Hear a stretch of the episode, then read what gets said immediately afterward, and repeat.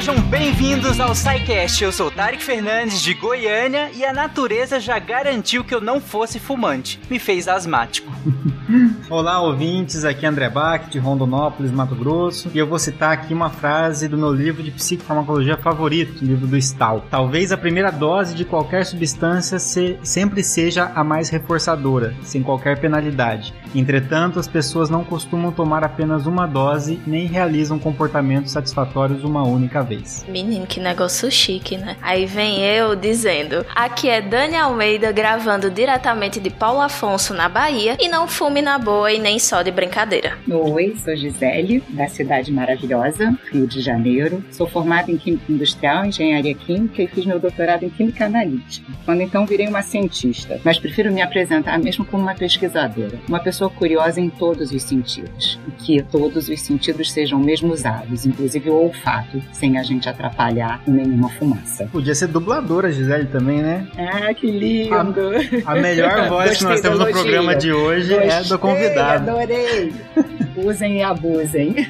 Salve, salve, gente! Amiga da ciência, direto do mundo de Malboro. Aqui é o William Spengler e finalmente falaremos sobre a lei de Gerson. Nossa, mano. Olá, ouvintes. Aqui é Rafael Silva, o Zipão. E agora eu vou citar aqui uma pensadora brasileira conhecida como Xuxa Meneghel. Lembra da uma música dela que ela falava assim: Amigo que é amigo, dá um carinho, dá um abraço.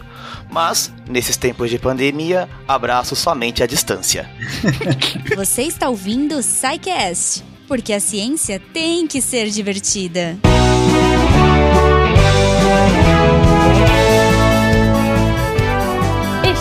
a mais uma sessão de recadinhos do Secast. Eu sou a Jujuba e antes da gente ir pro episódio, eu quero convidar vocês, nossos ouvintes lindos, a conhecerem mais uma vez o Cambly, olha só, C-A-M-B-L-Y.com, porque eles, além de. Esse mês eles estão on fire.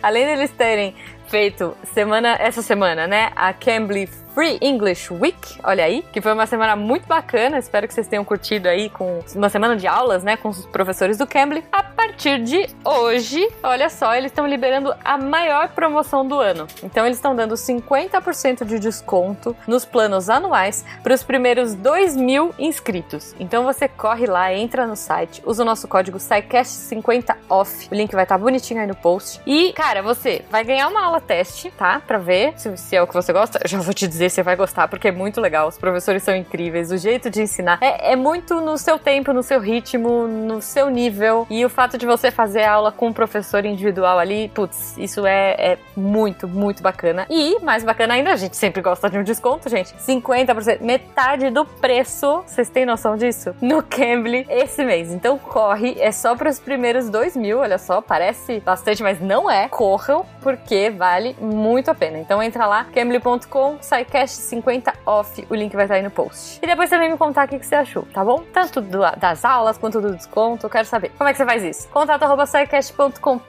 naquele Fala Que Eu Discuto, arroba Portal Deviante no Twitter e no Instagram. E claro, o jeito que a gente adora também, né? É entrar no site do Deviante, clicar no post do episódio e lá embaixo rola até o fim está a nossa área de. a nossa sessão de comentários aí. Que a gente troca ideia com vocês, os participantes do episódio ficam de olho, vão interagir, vão mandar GIF, vão sanar as dúvidas de vocês. Então a gente adora essa interação. Conversem com a gente. A gente agradece desde já. Uma coisa que eu quero agradecer muito vocês também, nossos patronos, olha aí, que a partir de um real pelo PicPay, Padrinho ou Patreon, fazem a diferença na ciência divertida. Esse mês a gente também tá fazendo um, uma doação, olha só. Então o nosso patronato esse mês está indo para ações de assistência a projetos de combate à fome. Porque, cara, a gente tá num momento tão difícil de pandemia, né? A gente tá numa crise econômica. Cara, putz, não tem nem o que falar, né? Então a gente decidiu, né, em comum acordo, doar esse mês o patronato de vocês, então o auxílio de vocês. Eu gostaria muito, de coração, de agradecer todo mundo que apoia o projeto. Eu tenho um baita orgulho, de verdade, assim, sem palavras para descrever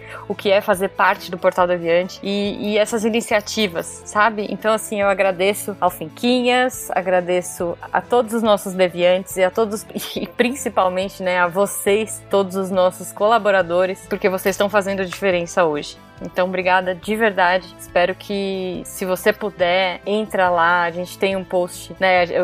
A gente fez um tweet aí falando qual campanha que a gente está auxiliando. Tem outros sites de campanha. Tem pessoas próximas a você. Quem puder ajudar, ajuda, porque a gente está num momento que a gente precisa muito ficar é, aí de mãos dadas, mesmo que a distância das pessoas que precisam. Então eu agradeço de coração para todo mundo que tá ajudando. Putz, vamos que vamos, gente. A gente vai passar por isso, a gente vai sair dessa. E o que eu puder fazer por vocês, eu tô aqui também de coração e eu tenho certeza que a família Deviante também. Então, assim, meu sincero obrigado. Eu, eu sempre faço piadinha, eu sempre faço brincadeira, mas é, é, até me emociona, assim, falar essas coisas porque eu, eu tenho muito orgulho de estar aqui, eu tenho muito orgulho de fazer parte da família Deviante e de fazer parte da vida de vocês e vocês fazem parte parte da nossa vida e agora vocês também estão ajudando todas essas pessoas que estão precisando. Então, muito obrigada de verdade. Ai, pra gente terminar esse recadinho que já tá ficando longo, desculpa.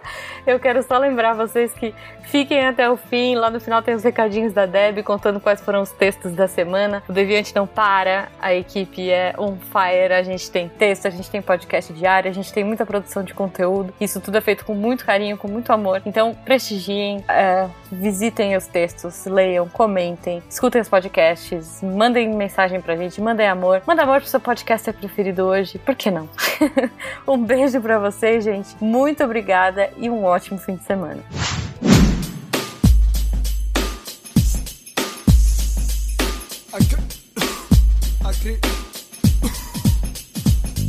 Bom, gente, eu acho que é até clichê, né? Eu começar esse episódio falando que fumar já foi um, um hábito extremamente glamorizado e com, com toda a indústria de propaganda por trás, né? Construindo isso pelo cinema, pela TV, pelo rádio e, tu, e tudo mais, que inclusive influenciou até a pesquisa científica. É, foi uma resistência importante por muito tempo entender as evidências que foram surgindo e a associação que hoje é muito mais óbvia com o câncer, né? Mas naquela época nem tanto e foi difícil até isso ser introjetado, né? E felizmente é, toda essa pesquisa, toda essa divulgação impactou muito no consumo de lá para cá, mas não acabou. Na verdade, longe disso, né? Algumas novas formas de consumo que nós vamos falar aqui ao longo desse episódio foram surgindo e reacenderam, com perdão do trocadilho, esse hábito que vem já de muito, mas muito muito tempo, né? Principalmente numa faixa etária mais jovem que cresceu justamente com as campanhas anti-tabagismo e que agora reformulam esse consumo com alguns novos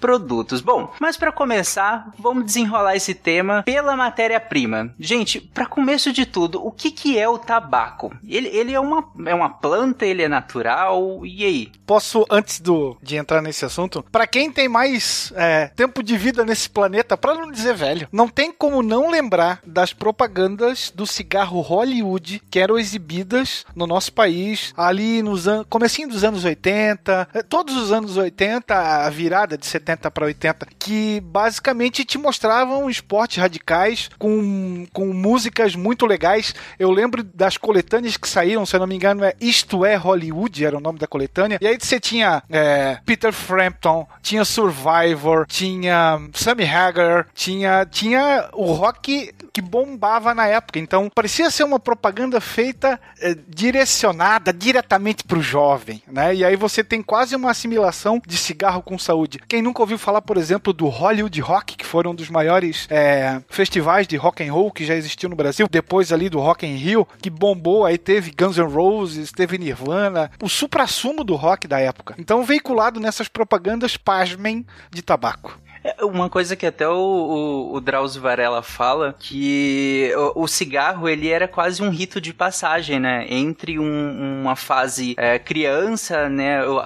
Ainda pré-adolescente ou adolescente para uma fase em que mais madura, mais adulta, ainda que você não fosse nada de adulto. Mas que você se visse como mais adulto, você, essa, essa transição tinha que passar pelo cigarro, né? Que, o que é extremamente bizarro, né? É, e o que, que é bizarro também, Tari, que é que hoje hoje os novos produtos estão usando das mesmas propagandas que no passado relacionavam o cigarro com é, vitalidade, virilidade, é, esporte, tudo. Esses novos produtos que estão vindo estão indo na mesma carona, né? É muito louco e ainda tem um apelo do gadget, da questão eletrônica. Então eles se atualizaram as propagandas, mas tem assim estudos muito, muito impressionantes que como é a mesma linha, né, que relaciona cigarro com uma imagem bacana que você passa, seja sensual, seja esportiva, você relaciona esses novos produtos, né, que antigamente eram só os cigarros, hoje em dia você tem uma série de novos produtos de tabaco, mas a linha, né, das propagandas do marketing é muito, muito parecida. É, nessa linha que a Gisele puxou, né, das, das novas formas de fazer propaganda, inclusive, porque nós temos toda essa questão é, de, de regulamentação disso na TV e tudo mais, que foi caindo, né, felizmente, mas uma vez aconteceu um caso, eu estava em Londrina e teve uma festa local, né, que foi promovida,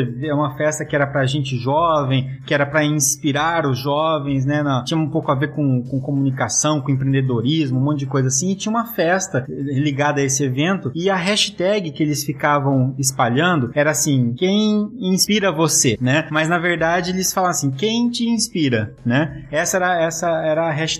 Todo mundo pondo lá a hashtag, quem te inspira? Quem te inspira? Quem te inspira? E quando você chegava lá na festa, adivinha qual era o cigarro que estava sendo vendido dentro da festa? Cigarro quente. Quente inspira, né? Então assim, Meu ficou uma Deus. coisa totalmente subliminar, mas assim, é, foneticamente, aquilo me chocou de um jeito que eu, eu achei bizarro, muito cara. foda assim, o que eles fizeram enquanto estratégia, mas ao mesmo tempo com assim as formas que estavam tentando fazer para burlar a legislação, né? Aham. Caramba, que bizarro isso. Meu Deus. É, é, vocês, é, isso tudo que vocês falaram, eu, eu penso numa indústria que herdou isso faz algum tempo, que é a indústria do álcool, né? Ela, ao meu ver, ela acabou herdando isso pelo menos há alguns anos. Hoje eu não faço ideia de como estão as propagandas de álcool, né? Na TV aberta, mas pelo menos há alguns anos é, era muito claro que o álcool tinha herdado é, esse modo de fazer propaganda do cigarro. Afinal, o cigarro, a gente, nós vamos comentar em questão de regulação. E, mas enfim, esse é outro assunto, esse é outro episódio sobre a questão do álcool. Hoje é sobre a questão do tabaco. E aí, gente, o que, que é o tabaco? Bom, gente, o, taba o tabaco ele é uma, uma planta, ela não é tão alta assim, ela varia entre 1 a 2 metros. Por incrível que pareça, ela é uma parente da batata, do tomate e além da sua incrível, origem, né? Exatamente, uma completamente diferente da outra. Mas elas ela é de origem do continente americano, o que nós vamos ver nessa, mais pra frente sobre essa parte. E ela assim tem mais de 50 espécies diferentes. Umas mais usadas, outras menos, justamente devido à sua quantidade de nicotina e, que tem nela. Inclusive, o próprio nome da mais conhecida, da, mais utilizada na indústria do, do tabaco é a Nicotiana tabacum. Bem sugestivo esse nome pra ela. Uhum. É, inclusive parece muito com a questão da, da maconha, né? A maconha também são, são variantes muito diferentes, às vezes umas da outra, que variam muito a questão quantidade de THC, do CBD e tudo mais, né? Isso. E justamente ela, assim, quando ela, ela cresce, né, ela, o que é utilizado para ser feito tabaco são as suas folhas. E essas folhas, elas podem ser bem variadas em, term- em termos de tamanho, né? Pode se variar entre 40, 70 centímetros, podendo chegar até um metro. E o interessante é que quando as pessoas começaram a utilizar isso de forma mais econômica, assim, na época, de, tratando de economia, foi a questão de pegar as maiores folhas para você poder fazer os melhores cigarros da época, fazer os melhores charutos. E ela é uma planta que você faz a colheita dela normalmente anual. E ela, o grande potencial dela é que ela é uma planta que literalmente consegue se adaptar a diversos climas, podendo ser uma planta que está num lugar extremamente quente ou num clima extremamente temperado. E isso fez com que o, o ato de você plantar cigarro na sua, no seu país fez ele se expandir tanto pelo mundo inteiro. É, é muito interessante também, né, é essa entrega, né, que o tabaco traz, porque ele, agora vou falar um pouco de química, gente, né, ele tem três grandes grupos, ele tem mais de 60 substâncias que são cancerígenas, mas a gente acaba relacionando, né, as nitrosaminas que estão relacionadas com a nicotina como a pior delas, mas na verdade tem várias outras substâncias que também são prejudiciais, né, porque a nicotina em si não é a substância que causa diretamente o câncer, e sim, a gente depois vai entrar um pouquinho mais, né, nessa parte aí, a gente hoje tem aí um farmacêutico bacana para poder falar um pouco dessa entrega tão prejudicial que o tabaco faz, mas a gente também pode lembrar que ele já foi utilizado como remédio, a nicotina já foi. Então a introdução dele na corte francesa foi para curar enxaqueca, né? Ela foi levada para a rainha Catarina de Médicis, então era esse, né, o Jean-Nicot de Vallemont, né? Ele foi então embaixador de Henrique II na França na corte portuguesa, e aí ele estava muito intrigado com os efeitos do tabaco. A gente tem que lembrar que o tabaco está relacionado também com rapé. E ele então introduziu em 1560 é, o tabaco na corte francesa para curar a enxaqueca. Então, assim, houve ao longo da história uma. Eu falando de química, com um monte de aqui, eu me metendo aí, ó.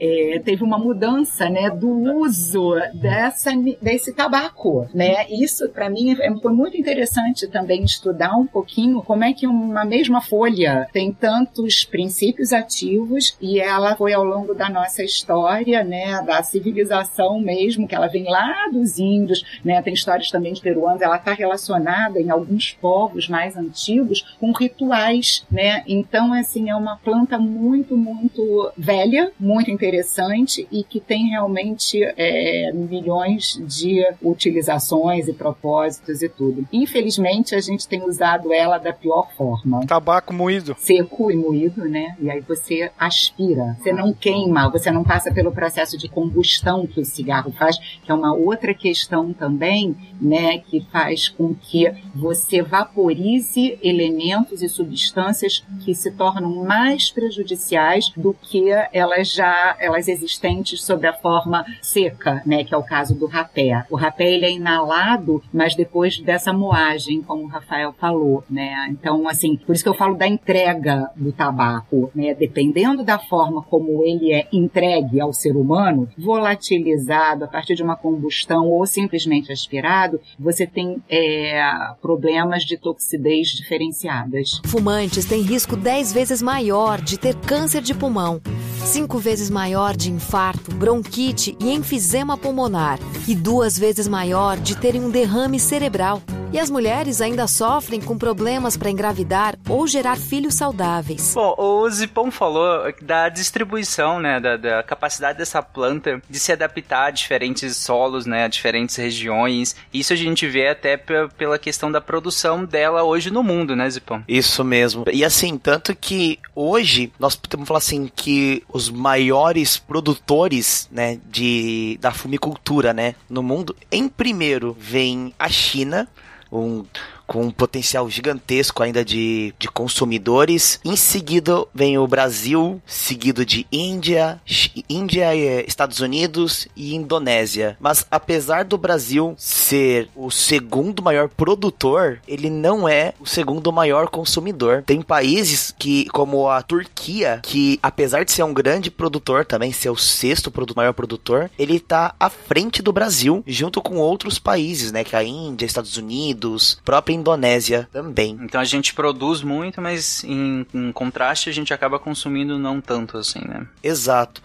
Justamente grande parte de, de ter reduzido esse consumo interno foi justamente das da fruto das leis antitabagistas que vieram sendo criadas, a pressão que veio de várias leis que nós vamos falar mais para frente nesse cast também. E o próprio reflexo disso vem na forma que a produção foi no Brasil, né? Que ela começou ali muito no, no Nordeste, justamente na parte mais econômica, e hoje grande parte dessa produção nacional ela é feita na, nos estados da região sul, com, com praticamente 90, mais de 95% da produção só na região sul. Então ela vem, é uma produção bem grande e que ainda bem aqui no Brasil quase não se consome mais. Mas ainda assim é um grande problema social aqui no Brasil. A gente tem alguma explicação do porquê que a gente concentra a produção no sul? Clima, solo? Não, existem diferentes tipos de tabaco, né? E principalmente a partir do século XX, o mercado aceitará mais o chamado tabaco claro, que é aquele produzido aqui nos três estados do sul. Santa Catarina, inclusive, onde eu estou, se eu não me engano, é o segundo maior produtor, pau a pau com o Rio Grande do Sul. E no Nordeste nós tínhamos a produção do chamado tabaco escuro, que era mais utilizado em cachimbos. É um tabaco mais antigo, vamos dizer assim. Enquanto que no sul nós teríamos esse tabaco claro, mais utilizados em cigarros propriamente ditos. Ah, tá. Então é uma questão de, de variante, né? A variante do sul acabou sendo melhor comercializada e aqui por isso a produção acabou se intensificando, né? O cigarro do cinema, aquele glamourizado por Hollywood, é um tabaco claro. Então, ali é claro que você vai ter toda uma campanha massiva de marketing em relação a isso. Né? Ok, mas que mais pra frente a gente provavelmente deve destrinchar a diferença na, na, na parte química, na parte, na parte farmacológica do, entre esses dois tabacos, né? Vocês sabiam, eu vou fazer uma perguntinha, Tarek, aqui, porque isso me intrigou e eu achei assim, vocês sabiam que o tabaco, ele tem sido usado também para fazer vacina? É incrível isso. Vocês imaginam que as grandes, hoje, fabricantes de cigarro, né, estão, compraram empresas de biotecnologia, né, e isso não é uma novidade, a novidade é para a vacina do Covid, né, do coronavírus,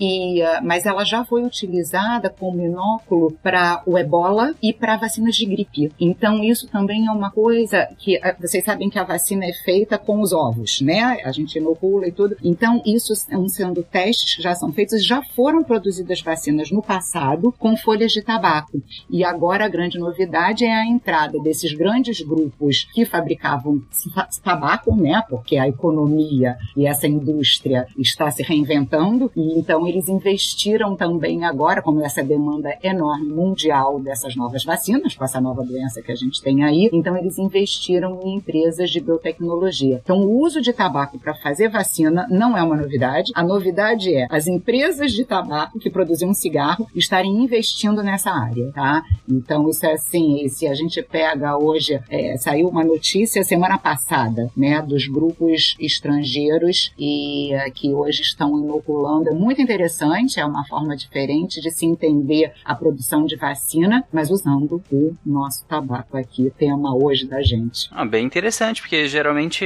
né, a maioria né, das vacinas que a gente conhece, a gente usa é, uma cultura de origem ou bacteriana, ou a gente faz um, uma cultura de outros vírus, no caso, né, para servir como um veículo, ou até a gente usa produtos de origem animal para poder fazer essa cultura e aí fazer um, uma vacina, mas é bem interessante que a gente esteja usando vegetal, né? E aqui, claro, né, a gente tá usando tabaco, mas eu, me, eu prestei mais atenção na questão de usar uma origem vegetal na questão da, das vacinas. Bem, bem interessante. Eu não, não, não, nunca me aprofundei nesse assunto, não, para falar a verdade. Zipão, você tinha falado em relação à origem do tabaco, né? Você falou que o tabaco ele teria origem nas Américas, mas específico. Há controvérsias. então vamos lá, olha. Você tem alguns relatos de que na Pérsia antiga se produzia o tabaco. Outros defendem uma ideia de que eles seria uma erva africana e que durante as grandes ondas migratórias lá da pré-história, ela teria acompanhado esse esses primeiros seres humanos. Tem outros ainda que dizem que ela é do norte da Austrália,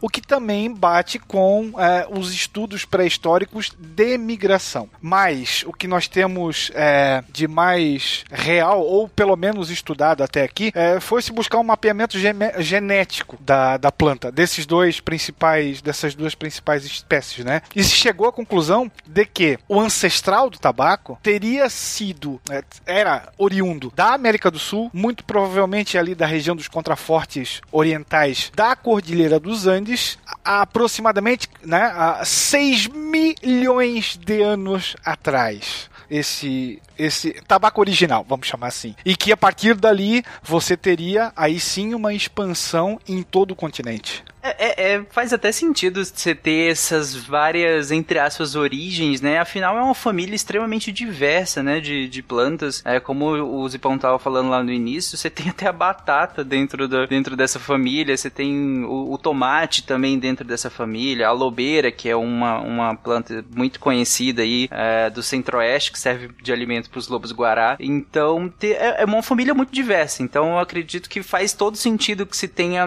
imagina, que se tem investigado essa, essa origem tão diversa, assim. Mas interessante pensar que ela surgiu há 6 milhões de anos, né? E foi sendo, foi sendo disseminada ao redor do mundo. É interessante também você observar que normalmente se fala, quando se comenta o período da história é, dos primeiros contatos dos europeus, americanos e asiáticos, você ouve falar muito das especiarias que vinham da Ásia. E nós temos as especiarias, talvez a maior das especiarias ocidentais foi justamente o tabaco. E pouco se comenta sobre isso. Talvez ele é lembrado lá como moeda de troca em relação a, ao tráfico de escravos, né? Mas aqui no Novo Mundo, os habitantes do Velho Mundo foram apresentados a um número gigantesco de novas plantas e de novos animais. É, apresentações essas que vão causar perplexidade, tanto quanto aquelas especiarias que existiam lá no mundo asiático. Né? E muitas delas acabaram ganhando os mares, né? através dos seus sabores, do, dos seus aromas. E entre esses uh, intercâmbios, vamos chamar assim intercâmbios botânicos, né? ocorrido entre os dois lados do Atlântico, a nossa nicotiana vai ser talvez a grande estandarte desse contato, até porque vai ser rapidamente disseminada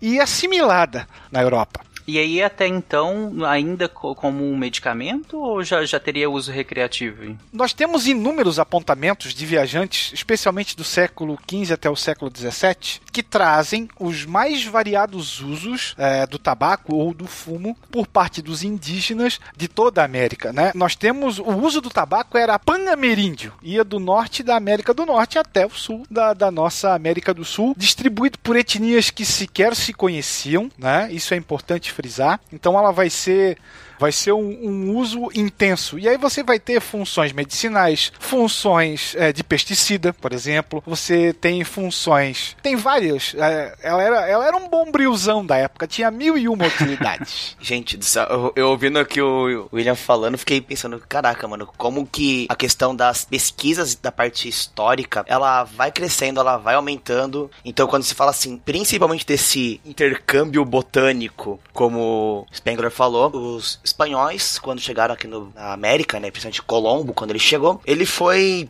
foi apresentado pelos habitantes taínos de uma, uma, um pequeno composto chamado de coro, corroba, que era possivelmente um, um misturadão de folhas de tabaco com outras plantas, né? E essas, é, exatamente, já começavam a fazer essa misturada toda, e isso era chamado por eles como quase como uma erva santa, justamente por essas propriedades que ele tinha de aliviar dores de cabeça, algumas, alguns outros males, além de todo o contato que ele preservava durante os, o, principalmente os ritos, né, das religiões deles, com a questão do, do ato de você fumar, de você fazer um, uma pagelança ali com o tabaco, que te possibilitava entrar num estágio de transe para poder chegar numa, numa outra esfera. E isso falava chegou até os, os espanhóis, até a corte espanhola principalmente, né, a questão de um sedativo de tensão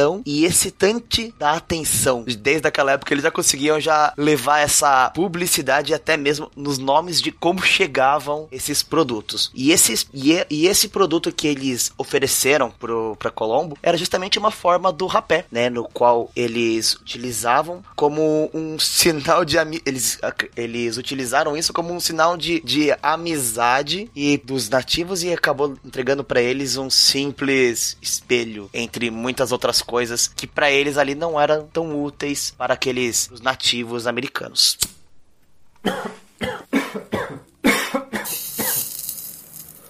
A concepção de que todas as doenças tinham causas sobrenaturais era tão panameríndia quanto o próprio consumo do tabaco. Então, a fumaça e o uso maior nas tribos americanas será através da inalação da fumaça, né? Nós temos outras, mas a principal é essa. Essa fumaça pode ser considerada um verdadeiro elo entre o mundo material e o mundo espiritual, né? Então, ele é quase como um instrumento de contato com o local onde se originavam essas doenças muito provavelmente pelas né, ações narcóticas ali da nicotina, e ele trazia, depois desse transe, a forma como combatê-las, de certa forma. Uhum.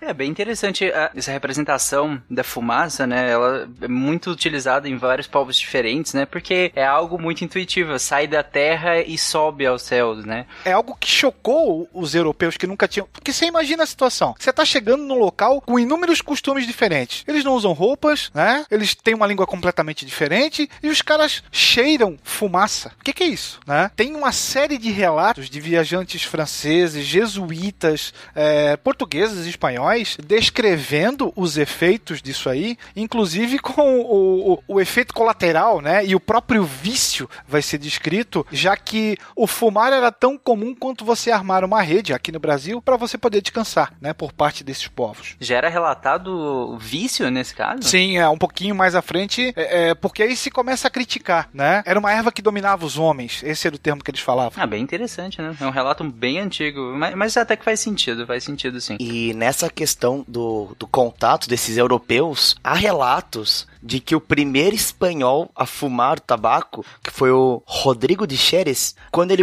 ao voltar para Espanha, sofreu dois meses de prisão pela Inquisição, justamente por ter fumado, e logo depois da sua saída, ele já viu que o consumo já tinha se convertido num ato mais tolerado pela, pela sociedade. E aí você tem aquela primeira diferença, né, que o que eles estavam utilizando na época do Colombo foi o, o rapé de, de corroba e a questão do que era esse tabaco, que até então você não tinha uma, uma grande diferença sobre o que era tabaco, o que era corroba ou outros nomes que vinham dessa terra, mas essa diferença ela veio somente no século XIX pelo químico cubano Álvaro Reynoso, no, no qual que ele define justamente essas diferenças e traz esse contexto histórico para a questão do que o corroba ele era uma mistura de tabaco com outras ervas, aonde pode destacar uma a, a nossa que nome difícil esse Anadenantera peregrina e o,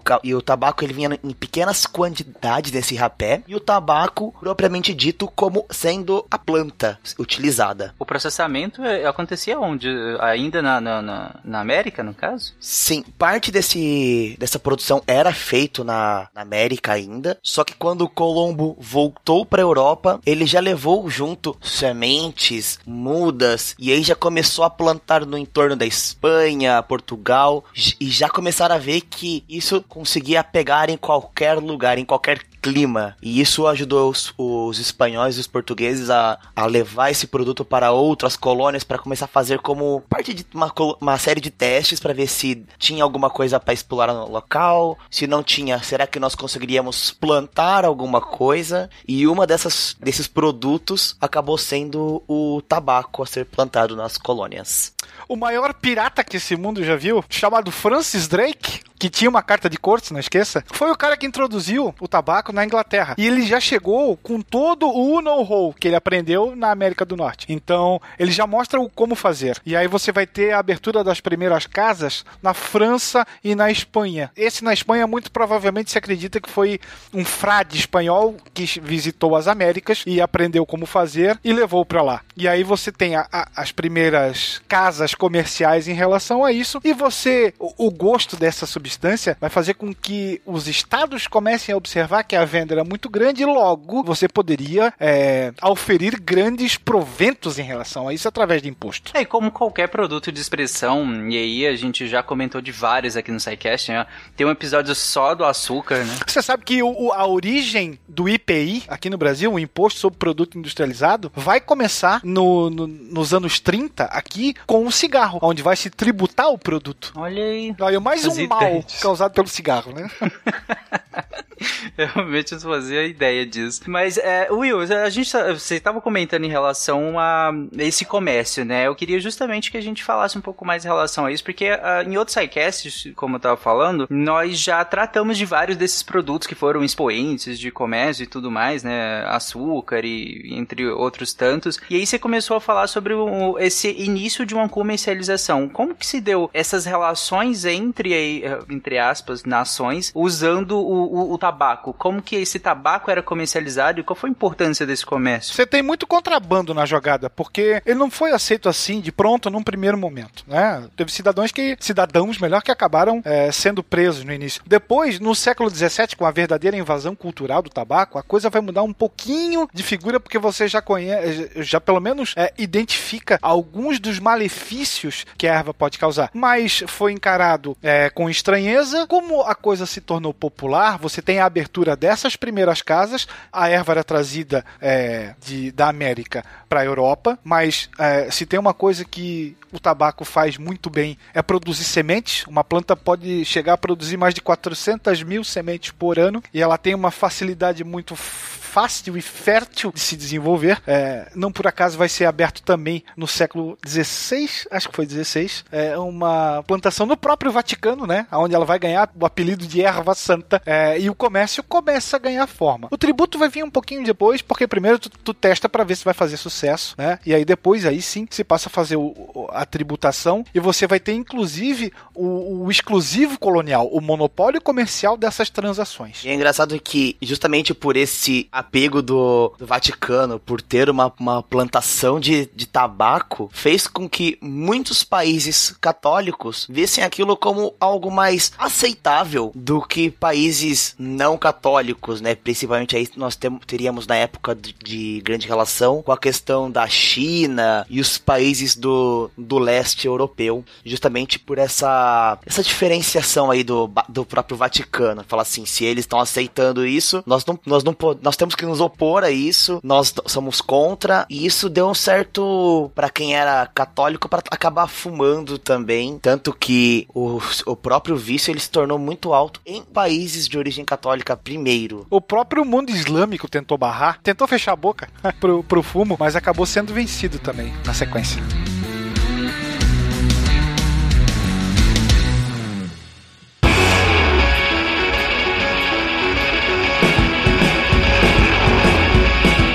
Gente, eu só eu posso me adiantar um pouquinho em relação a isso, mas a gente vai voltar pra gente seguir essa timeline que a gente tá fazendo. Mas enquanto vocês estavam descrevendo essa questão do, do comércio, do, do, do tabaco e tudo mais, das relações de comércio e tabaco, eu fiquei pensando em outro produto e aí eu queria que vocês falassem se eles, esse outro produto se beneficiou de alguma maneira de, dessa, desse know-how em relação ao tabaco ou não tem nada a ver, que em relação ao ópio. O ópio vai ganhar força mais no século século XIX. E aí vai ser uma produção é, basicamente asiática, especialmente na Índia e na China. A China será a grande consumidora. Nós vamos ter dois eventos históricos no, na esteira do, do movimento imperialista é, britânico, é, que são as guerras, a primeira e a segunda guerra do ópio, né? É, ópio extraído de uma flor chamada papoula. Então, o consumo do ópio também é bastante antigo, mas ele vai ganhar um boom considerável a partir da segunda metade do século XIX.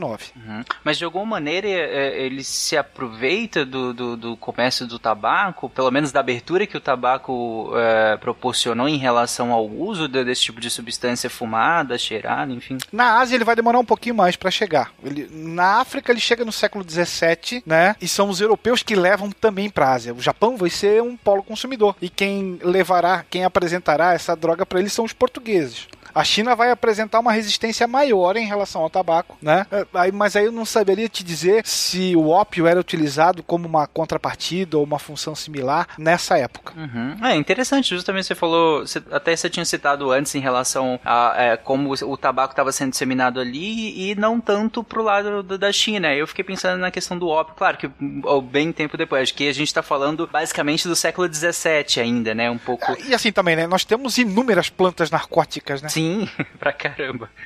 Isso, é isso a gente tem demais. E é, e é claro que assim, o, Will falou lá um pouco mais atrás sobre a introdução da, do tabaco na corte francesa e, e quem introduziu, olha o nome dele, Jean Nicot de Villemain. Tanto que foi do nome dele que se originou o termo nicotina. E é, sim, foi, foi dele que veio esse nome nicotina. E não podemos esquecer que nessa época também começou a, a, a procura também dos, dos ingleses, quando eles chegaram no Novo Mundo, na região do, do norte da América, aonde a planta já, já tinha uma certa adaptação e ali começa a ter as grandes plantações norte-americanas de tabaco, principalmente nas colônias do sul, né, onde você tem ali é, a Virgínia, que era uma das grandes produtoras de tabaco da época na região dos Estados Unidos. Tanto que um filme que ele retrata bem essa parte da, da chegada dos,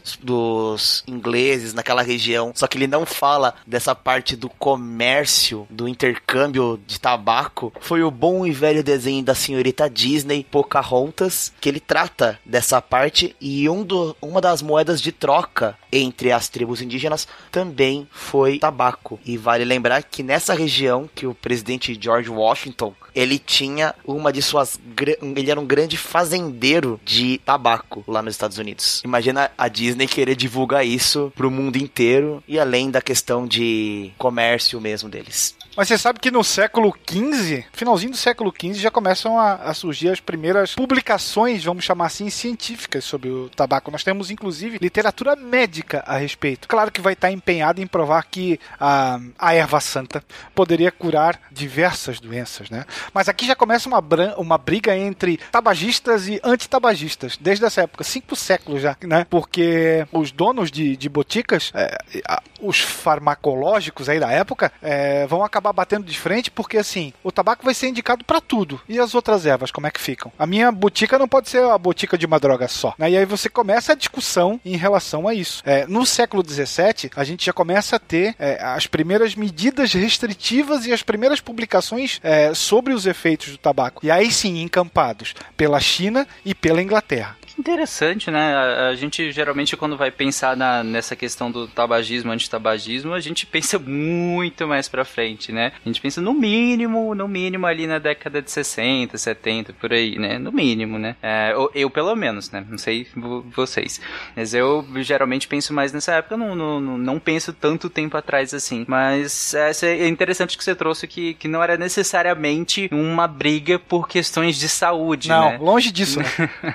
não era necessariamente saúde pública, mas na, na verdade comércio, né? E, será no século XVII uh, que o tabaco vai ser inserido em praticamente todas as manifestações culturais, sendo inclu, inclusive temas filosóficos, né? Em 1650 teve um balé de extremamente é, sucesso na corte de Savoia chamado Balé do Tabaco, por exemplo. Né? Molière escreve Dom Juan e logo no primeiro ato ele apresenta um, quase que um monólogo sobre o tabaco. Né? Bach vai escrever um uma, uma cantata de Tabaco Pfeiffer, que é uma verdadeira ode ao tabaco. Bizet escreve a ópera Carmen, né, que continha também vários temas sobre o tabaco. É interessante, e, e só complementando o que, que você estava falando aquela hora, faz todo sentido que se tenha essa briga pelo tabaco, porque se a gente for vender só minâncora nas farmácias, ninguém mais ganha dinheiro, né? Não dá. Por isso que não se vê. Pra quem não sabe que tá ouvindo, é por isso que não se vende mais tanta mina. Gente, eu tô brincando, obviamente, tá? não vão achar isso não. Bom, mas vamos lá, Zipão.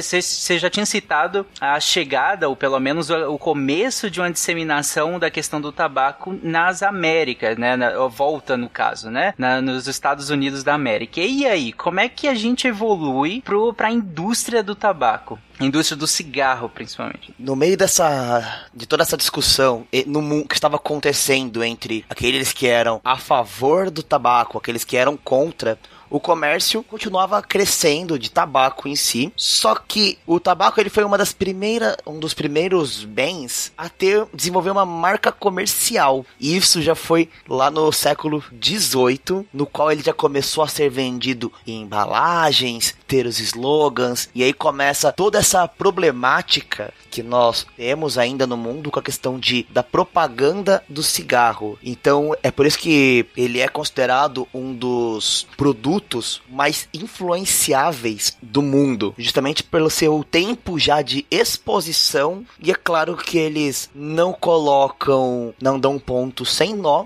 e estavam utilizando toda essa discussão a seu favor. Pegavam opiniões de, de médicos, aproveitando um gancho da ciência, falando sobre alguns dos benefícios do tabaco, mas em compensação fechavam os olhos àqueles malefícios que estavam chegando. E justamente depois dessas, desse, desse desenvolvimento dessas marcas comerciais, o consumo do tabaco no mundo aumentou em 50% nas últimas décadas do século 19. E é claro que todo esse, esse aumento começou a ser puxado principalmente pelos Estados Unidos e pelos ingleses, que traziam justamente no seu bolso a questão do, do cachimbo, a questão do de pro, várias coisas, tanto que levou a esses países serem um dos primeiros a colocarem restrições ao uso. E detalhe, em escolas, foi, foi os primeiros países a, a proibir a venda de tabaco para jovens, que eles costumavam levar para a escola. Esse boom do século XIX é explicado de certa forma pela própria industrialização e produção do cigarro. Então, você tem as fábricas aparecendo num primeiro momento na Inglaterra na França entre 1840 e 1860. E aí você tem uma produção de larga escala que acaba barateando o produto e você tem uns novos aparatos que auxiliam isso, que foi, por exemplo, o surgimento da caixa de fósforo e a famosa máquina de enrolar cigarros.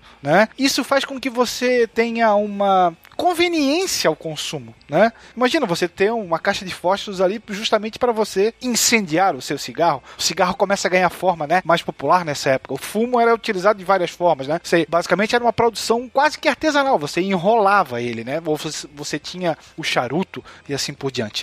E nesse, nesse meio tempo nós vamos ter uma atacada de mestre de um americano chamado James Buchanan Duke, que vai, vai ficar conhecido como Buck Duck, que foi, talvez, alguns dizem que ele foi o, o grande responsável pelo fenômeno do século XX conhecido como o cigarro. Ele trabalhava na, nesse nicho né, da indústria uh, do tabaco e ele percebia que os cigarros ali eram enrolados. Né? Ele tinha uma pequena equipe, depois vai abrir uma empresa, e ele passa a ter contato com, com um mecânico que dizia que era possível fazer uma máquina para automatizar esse processo, produzir mais, logo vender mais, né? Claro que ele vai apostar as fichas, vai deixar a patente com o, o, o responsável, vai pedir apenas 20% das vendas em relação a isso, mas ele vai fazer uma propaganda de marketing gigantesca, talvez a primeira grande propaganda de marketing do século 20, porque vai chegar num determinado momento que você vai produzir muito mais, cerca de 120 mil cigarros por dia dia, só que você não tem todo esse consumo necessário no país. Então o que, que você vai ter que fazer? Você vai ter que estimular isso. De que forma que ele faz isso? Patrocinando corridas,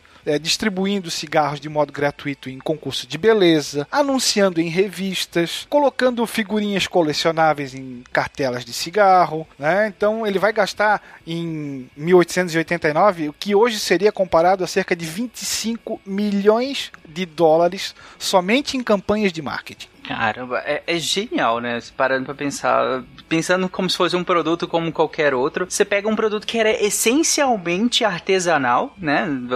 Até então era um produto essencialmente artesanal. Inclusive esse hábito essencialmente artesanal tem voltado, né? Hoje em dia. Mas enfim, na época era um produto essencialmente artesanal que ganha com o processo de industrialização um boom tão grande na produção que se precisa escoar essa produção. E aí também, junto com o desenvolvimento do cinema e da propaganda, né, o que vai seguindo é paralelo a, a isso também, e se utiliza desses meios para promover o consumo de algo que se precisa escoar, que agora você tem em grande produção. É genial a maneira como eles fazem isso, e aqui sem julgamentos, óbvio, de, de, de moral nem nada disso, mas é realmente genial como é, isso foi um, um case de sucesso, por assim dizer, né? É, a máquina do, do James Bonsack, que foi o cara que bolou, era um jovem mecânico, fazia mais basicamente o quê? Faziam um enrolavam um mega cigarrão e aí tinha lâminas que cortavam todos eles de forma é, parelha, né? De, fo- ah, de forma métrica. Mais ou menos 8 centímetros, se eu não me engano. E aí você ganha praticidade disso tudo, né? Monta um maço de cigarro, tudo mais. E ali, claro, ele vai ficar com a patente em nome dele e o, e o, e o Buck vai apostar alto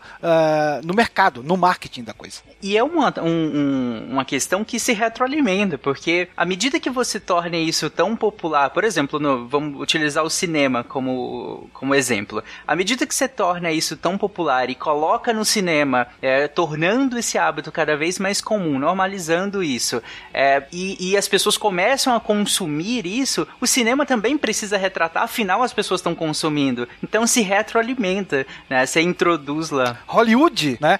Hollywood rendeu-se ao charme do hábito e o hábito virou o charme. Perfeito, exatamente. É, os filmes são muito claros ni- nisso, né? É, para alguns pode não ser fácil, mas não é impossível sair dessa.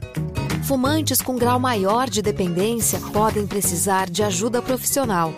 O Sistema Único de Saúde oferece tratamento gratuito. Depois de um teste, é escolhida a terapia indicada para cada um. Com essa questão do, da ampliação do, do consumo do cigarro, da fabricação de forma em larga escala, a indústria do cigarro começou a procurar o quê? Um novo alvo para ser aquele que seria o seu novo cliente. E aí que começou um dos maiores problemas do século XX, que foi o quê? Esse consumidor seria o adolescente. Porque você colocar um adolescente para fumar com seus 15, 16 anos seria o auge, porque ele iria fumar por mais, pelo menos mais 30 anos. Então, para a indústria do cigarro, era vital achar esse público. Tanto que no Brasil, cerca de 90% dos fumantes compraram o primeiro maço de cigarro na adolescência. E é claro que isso nós temos problemas até hoje nessa parte de dos, do vício dos adolescentes com o cigarro. É, e tem mais uma questão, né? Não é apenas,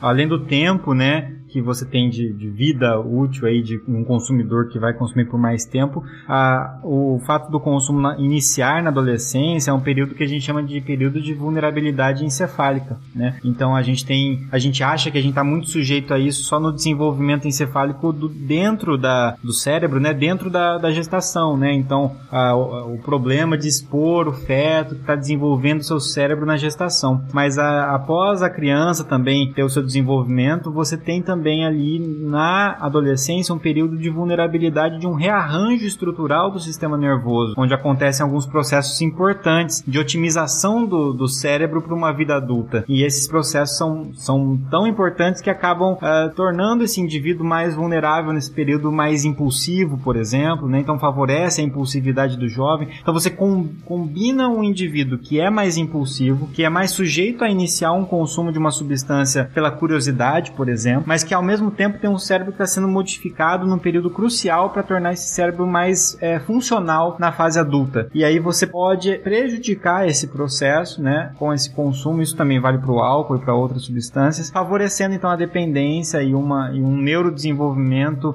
inadequado, né? Que favorece a dependência mais pesada, por exemplo. Então, ah, é muito complicado você iniciar o consumo de uma substância nessa idade, né? Na, na adolescência. E esse foco acaba fazendo também, gerando, né? é, consumidores que vão ter mais dificuldade em abandonar o consumo futuramente, né? O Jordan Goodman tem um livro bem interessante chamado Tabaco na História, mais é, explícito impossível. E ele traz vários relatos, inclusive um do século do, do- de 1919, de um cirurgião americano chamado Alton Oxner, que ele lembrava, quando ainda era estudante de medicina em 1919, que a turma dele foi chamada para assistir uma autópsia de uma vítima de câncer de pulmão nessa época. E, e se acreditava que a doença seria algo tão raro que eles nunca mais teriam uma outra chance de ver algo ou testemunhar algo parecido, né? Lê do engano. Cara, com certeza lê do engano né, nesse sentido. Mas é, o o que o Bach trouxe é bem interessante porque falou em relação a essa vulnerabilidade, por assim dizer, né, Bach?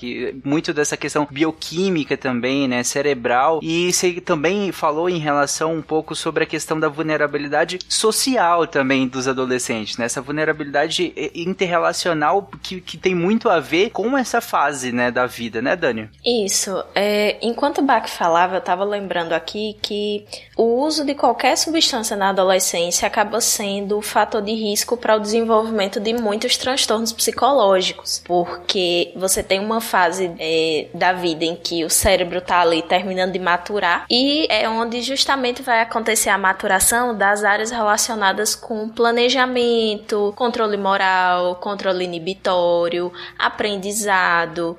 Então, com o uso da, de substâncias, né, sejam elas quais forem, e aqui a gente está falando do tabaco mais, especific, mais especificamente, a gente vai ter um problema com relação até mesmo ao aprendizado. Porque, veja, toda vez que a gente fala do, do uso de substâncias, né, do uso de drogas, vamos colocar assim, a gente está falando do nosso cérebro recebendo descargazinhas de dopamina, né, e ele ficando todo, uhul, manda mais, sabe? Enquanto a gente usa. E aí é por isso que as coisas acabam viciando porque você usa, aí o seu corpo faz uhul, manda mais. Aí você vai e usa de novo, para que o seu corpo sempre fique em estado de uhul, né? Lógico que o termo não é esse, gente, eu tô aqui fazendo extrapolações. Enfim. E aí você fica lá, né, todo todo animadaço no estado de uhul. E aí quando a concentração da substância vai diminuindo no teu organismo, vai chegando uma sensação que a gente chama de abstinência, que vai dando aquela impaciência, o mundo vai ficando sem graça, você vai ficando ansioso, vai ficando meio de saco cheio da coisa toda. E para evitar essa sensação, você vai lá e ó, usa de novo. Daí vamos pensar nesse quadro todo acontecendo com um adolescente, né? Então, você tá lá com toda aquela mudança, toda aquela chatice já inerente ao próprio processo de amadurecimento, de crescimento, né? Porque você tem toda uma mudança no seu papel social, na, na sua função dentro da sociedade. Ora você é adulto, ora você é criança, né? Ninguém reconhece o adolescente como um ser pensante. E aí você encontra uma escapatória para toda aquela sensação extremamente aversiva que você tá vivendo. Porque quando você usa substância, você fica tranquilão, você fica em estado de uhul. Então é isso que vai favorecer também um uso mais prolongado. E aí, com o passar do tempo, qual vai ser o aprendizado que, que a gente vai ter registrado na circuitaria, na circuitaria neuronal? Eu vou me esquivar dos problemas e eu tenho uma solução rápida e prática para fugir de todas as minhas problemáticas. Então o indivíduo ele não vai é, desenvolver repertório de enfrentamento para nenhuma situação. Tudo ele vai enfrentar usando a substância. E isso só vai fortalecendo o ciclo do vício. Então por isso que fumantes de longa data, que geralmente iniciaram ali na infância, na adolescência, são os pacientes mais difíceis que a gente tem de tratar para fazer a cessação do fumo, porque o hábito de fumar já está pareado com uma série de outros estímulos. Então, começa com a pessoa fumando, e isso eu digo porque eu já coordenei grupo de tratamento para pessoas que queriam parar de fumar, e é muito interessante que as histórias são bem parecidas. Sempre começa com a pessoa usando o cigarro como fuga para algum problema ou para alguma preocupação, como uma forma de relaxar. E aí depois, quando chega no momento atual, né, que a gente pergunta certo, mas hoje em dia, quais são as ocasiões em que você acaba é, utilizando o cigarro? A pessoa diz em tudo. Então, o momento do cafezinho vira o momento de fumar, é, o momento em que tá fazendo a unha vira o momento de fumar. Então, acaba sendo muito difícil o tratamento porque você acaba tendo dificuldade para remover os gatilhos ambientais que levam à vontade de fumar. E esses gatilhos são esses gatilhos são é, nada mais nada menos do que caminhos neuronais, né? São aprendizados que se fazem. Então imagina aí você ter que enfraquecer um aprendizado enquanto você insere um outro aprendizado. E aí no grupo a gente acabava fazendo algumas coisas, né? No caso é, da pessoa que, sei lá, ah, eu fumo toda vez que eu faço a unha. Então essa pessoa parava de ir na manicure e a gente aconselhava que ela fizesse a unha em casa, porque ela fumava no trajeto. Ou então, é, no caso da pessoa que, ah, eu fumo toda vez que eu bebo. Então a gente criou toda uma estratégia para que a pessoa evitasse beber para não servir de gatilho para fumar. Então acaba sendo muito complicado esse uso, esse uso precoce, não só do ponto de vista biológico, fisiológico, né, dos impactos a, a principalmente os órgãos do sistema respiratório e circulatório, mas também do ponto de vista do impacto psicológico, porque o cigarro ele vai ocupando um espaço cada vez maior na vida do indivíduo e esse indivíduo vai tendo um enfraquecimento do, do padrão comportamental mesmo dele, né? Ele vai tendo uma pobreza de repertório comportamental. Isso daí é um lado tão cruel, né? A gente fala nas crianças e nos adolescentes e nesse vício tão precoce, né? A gente lembra fisiologicamente falando que a nicotina ela precisa de nove segundos para atingir, né, a sua potência máxima no cérebro. Então você imagina uma criança dentro de uma sala de aula que pega hoje, né, um cigarro eletrônico que não solta fumaça, que está escondido. Uma das imagens mais impactantes que eu vi nos últimos tempos não tinha fumaça. Era uma necessaire, um estojo de um adolescente, né, de uma escola americana, e era uma imagem que estava sendo usada pelo órgão de saúde pública dos Estados Unidos numa campanha justamente de alerta aos pais para encontrarem no, no material didático dos filhos os cigarros eletrônicos, que é essa nova modalidade de entrega de nicotina. Então essa imagem era um slide onde a mãe abria essa, esse estojo que devia conter só lápis, caneta, borracha, né? Aí tinha um pendrive, aí tinha uma caneta dessas de marca-texto, aí tinha uma outra que parecia um chaveiro e eram simplesmente cinco formas diferentes de entrega de nicotina, né? Que são os novos cigarros eletrônicos. Então você imagina uma criança que está de saco cheio na sala de aula, em vez dela mastigar o lápis, né? Porque antigamente a gente mastigava lápis, chiclete, qualquer coisa. Ela pega aquilo ali, coloca na boca, dá uma tragada naquela sobrecarga de nicotina que tem ali dentro, né? E tchum, como você falou, né? Tá ótima para continuar assistindo. Isto é Hollywood, o sucesso. Quando a gente fala de uso de drogas como um todo, existe um fator de socialização muito atrelado a isso. Então, quando a gente fala em adolescência, tem toda aquela questão de pertencimento de grupos, de identificação, de aceitação. Então, muitas vezes o consumo dos cigarros eletrônicos ele é incentivado pelo próprio grupo social, porque é colocado como algo descolado, porque você consegue fazer fumaça colorida e gravar stories e colocar no Instagram. Você consegue como a gente fala aqui na minha terra, dar um migué nos pais, porque tem um negócio que parece um pendrive, né? Você ainda tem todo o apelo à modernidade e à tecnologia, porque é um dispositivozinho todo geek, e que ainda você ainda tem a parte lúdica, né? Você consegue fazer aquela fumaça bonitinha, tem gente que ensina fazer fumaça, sei lá, de bolinha, de não sei que, formas diferentes de você soltar a fumaça e ela sai com formato diferenciado. A fumaça pode sair colorida, aí você filma, você coloca nos stories do Instagram Instagram, aí você tem uma conta do Instagram separada para família e uma outra para os amigos que você posta tudo que você quiser, que aí é uma conta trancada, ninguém vai ver, ninguém vai saber, sabe? Existe uma série de, de, de coisas que vão se encadeando aí e que tornam cada vez mais a questão do tabaco um problema de saúde pública e que, diferentemente de alguns anos atrás, onde nós profissionais de saúde éramos treinados para lidar com questões como o tabagismo, hoje em dia a gente está completamente desatualizado e aí isso eu falo enquanto preparação profissional mesmo. A gente não tem mais material para trabalhar questões como o uso do cigarro eletrônico, por exemplo. Então, no caso do Programa Nacional de Controle de Tabagismo a gente tem uma série de diretrizes, já tem estudos de muitos anos, já tem o tipo de terapia que é mais indicado, existe um material que, que o próprio condutor do, dos grupos ele segue, já tem todas as diretrizes. Para esses novos desafios são coisas muito recentes, a gente não está preparado para lidar. A gente está vivendo isso agora, né? Então são muitas coisas que estão meio que repetindo estratégias antigas, se a gente parar para pensar, né? Quando o William falou sobre a questão do, do patrocínio, né? Do, dos cigarros a competições esportivas, quando falou sobre a questão da glamorização no cinema, a gente tá tendo a mesma coisa, só que agora os patrocínios são em festas, agora, é, em vez da gente ter o cigarro no cinema, a gente tem os digitais influencers usando cigarro eletrônico, a gente tem os os youtubers usando, você tem pessoas fazendo live no TikTok, fazendo live no Instagram. É a mesma estratégia, só muda as plataformas. É, nos Estados Unidos isso foi considerado uma epidemia, né, justamente por causa dessa falta de controle que atingiu os jovens. Então, é, eles fizeram campanhas maciças. Eu acho que a gente aqui no Brasil, até porque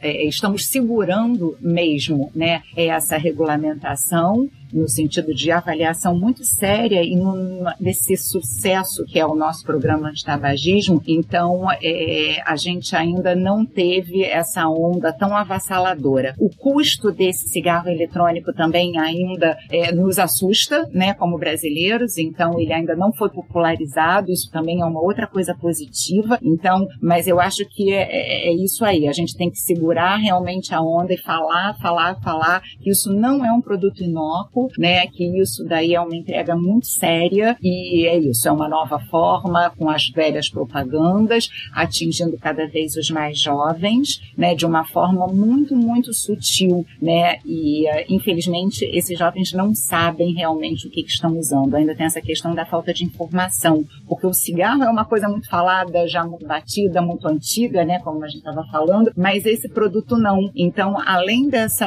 é, é, falta de conhecimento mesmo mesmo, né? Tem todo esse outro apelo aí que você estava falando, Dani. Então eu acho super importante a gente estar tá aqui conversando sobre isso. E que assim, a gente não sabe, a gente, eles não sabem o que é que eles estão fumando e de certa forma a gente também não, porque a gente sabe quais são as substâncias que tem lá no, nos tais dos juices, que são os líquidos que alimentam os cigarros eletrônicos, né? Você despeja um líquidozinho, aquele líquido evapora e faz a fumacinha. E aí a gente sabe o que é que tem nos juices, mas a gente não sabe a longo prazo quais são os impactos no uso daquelas substâncias. Até porque a forma mesmo que elas, é, que elas entram em combustão é diferente da forma do cigarro tradicional. E isso é algo debatido, isso é algo defendido pelas próprias empresas, né? Que em tese seria mais saudável, aqui entre aspas enormes, do que o cigarro tradicional, porque no cigarro tradicional você inala fumaça é, derivada da combustão e naquele caso é, o, o material não era queimado, ele é como se fosse fervido. E aí nem a gente direito sabe os impactos a longo prazo disso. É, mas de qualquer forma, o que vocês falaram é, não, não difere, né? É, muito do, da, da, forma de consumo mais é, intensa, né? Que é a via pulmonar, né? Então, quando a gente pensa em via pulmonar, em acesso da substância pela via pulmonar, é algo que modifica totalmente a, o nosso sistema de recompensa cerebral, né? Impacta totalmente diferente do que uma via oral, por exemplo. Então, não é à toa toa que substâncias, que drogas de abuso, elas acabam tendo um consumo é, pulmonar, né, fumado, com muito mais frequência do que uma via terapêutica, né, que acaba sendo um comprimido, ou às vezes tudo bem, você tem uma via injetável que você quer um efeito rápido, mas é um medicamento, é injetável,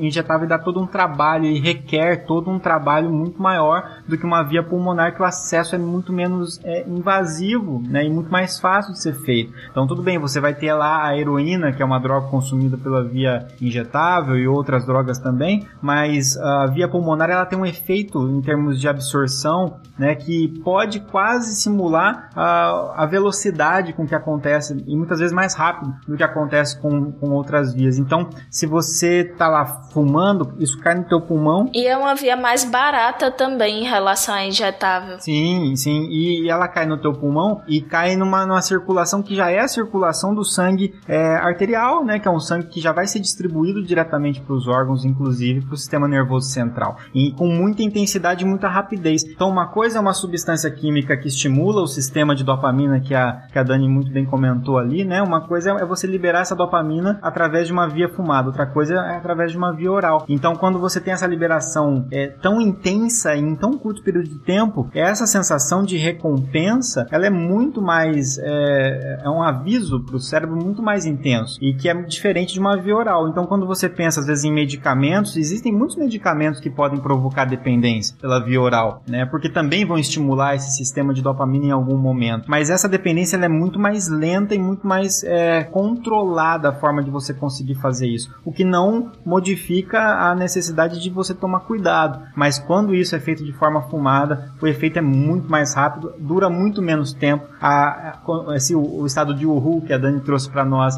ele é também proporcional a esse tempo, é muito rápido, é um uhu muito intenso e que também diminui rapidamente. E o cérebro vai perguntar: cadê essa dopamina que veio em tanta quantidade? É, você não consegue me entregar essa mesma quantidade é, com outras, de outras formas, né? E é por isso que acaba ocupando esses espaços que a Dani trouxe para nós aqui. Né?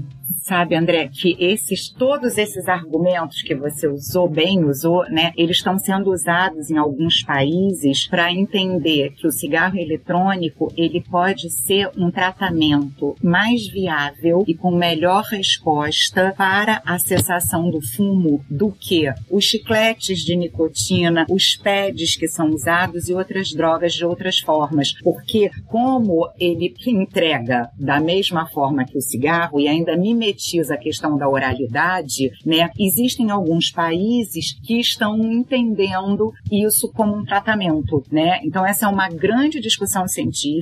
Nós no Brasil não entendemos dessa maneira. As sociedades brasileiras de cardiologia, de pneumologia e tudo não entendem. Existem grupos. É, isso não é também é, uma unanimidade, né? Existem médicos que concordam com essa linha de cessação, né? De minimização de riscos, né? De cessação, é, eles usam um termo que foi introduzido pela própria indústria do tabaco, né? Eu vou trazer para vocês e que é, hoje em dia é uma grande discussão no uso do cigarro eletrônico, se eles poderia, por isso, ser utilizado como tratamento, né? Porque ele faz essa entrega muito parecida com o cigarro tradicional.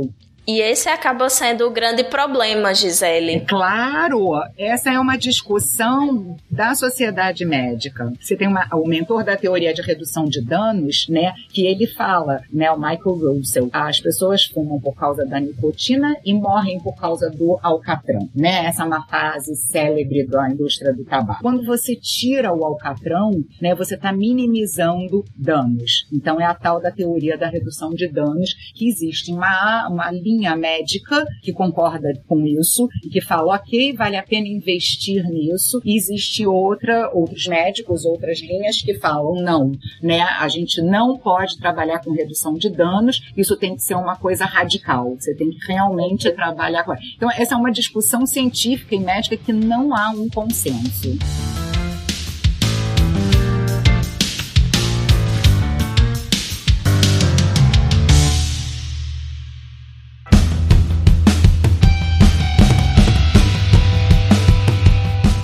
Redução de danos, ela é um ponto importante de ser discutido. De fato, a abstinência total, ela é complexa e muitas vezes não é o que é possível atingir com alguns pacientes, talvez. Mas a gente tem que pensar, vamos supor a redução de danos pensando nos opioides, né? Se a gente pensar um indivíduo que usa a heroína e se propõe uma redução de danos com opioides pela troca de via, né? Então você troca a heroína pela metadona, por exemplo, que é uma via oral, né? Então a forma de entregar é diferente e você mantém um opioide potente ainda é, nessa forma. E eu, eu entendo que dessa forma a redução de danos ela pode funcionar de uma maneira interessante, até porque é uma droga controlada, né? Agora, quando você utiliza, pensa na utilização do cigarro eletrônico como uma forma de redução de danos, e ele pode talvez funcionar para o indivíduo né, que fume, talvez, né, dentro das discussões, eu teria que entrar realmente no, no todos os detalhes, como uma forma de redução de danos, ok, mas assim, ele também está entrando no mercado de uma maneira de um consumo aberto e uma droga lista sem necessidade de prescrição médica, né? Então, na verdade, ao mesmo tempo que você pode tentar utilizar como uma estratégia de redução de dano para quem já fuma, mas ao mesmo tempo você abre mercado para o consumo e, e, a, e, ao aumento de consumo de pessoas que não começaram a fumar, que vão começar através disso,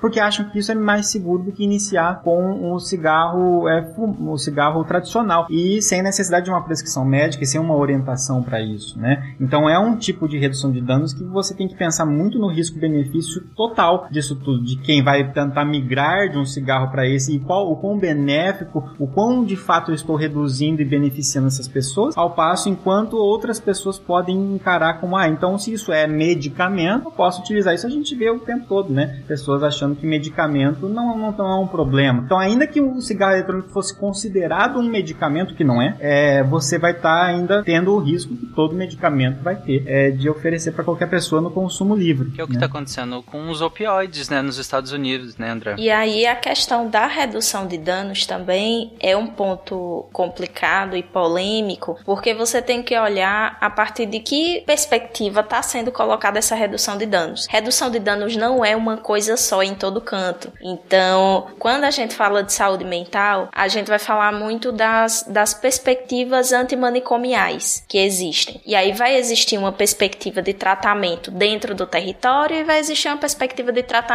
com foco maior na medicalização. Quando a gente fala de redução de danos, a gente também está falando da mesma coisa. Então, redução de danos, pelo menos no Brasil, é entendida a partir de uma lógica antimanicomial, ou seja, é também uma estratégia social quando a gente vai falar de redução de danos. Então, quando a gente chega para um usuário de crack e tenta é, fazer com que ele troque a droga de abuso, crack, por outra droga que tenha, que tenha um valor financeiro baixo, é, que ele consiga continuar usando e que não traga tanto dano fisiológico para ele, isso também é uma estratégia social. E isso também é pensado em termos de contexto. Se você pega a redução de danos no uso do tabaco sem analisar quais são as ocasiões em que essa pessoa utiliza mais o cigarro, quais são os ambientes em que ela está frequentando, é, se ela tem outras pessoas que são fumantes ou não dentro da família.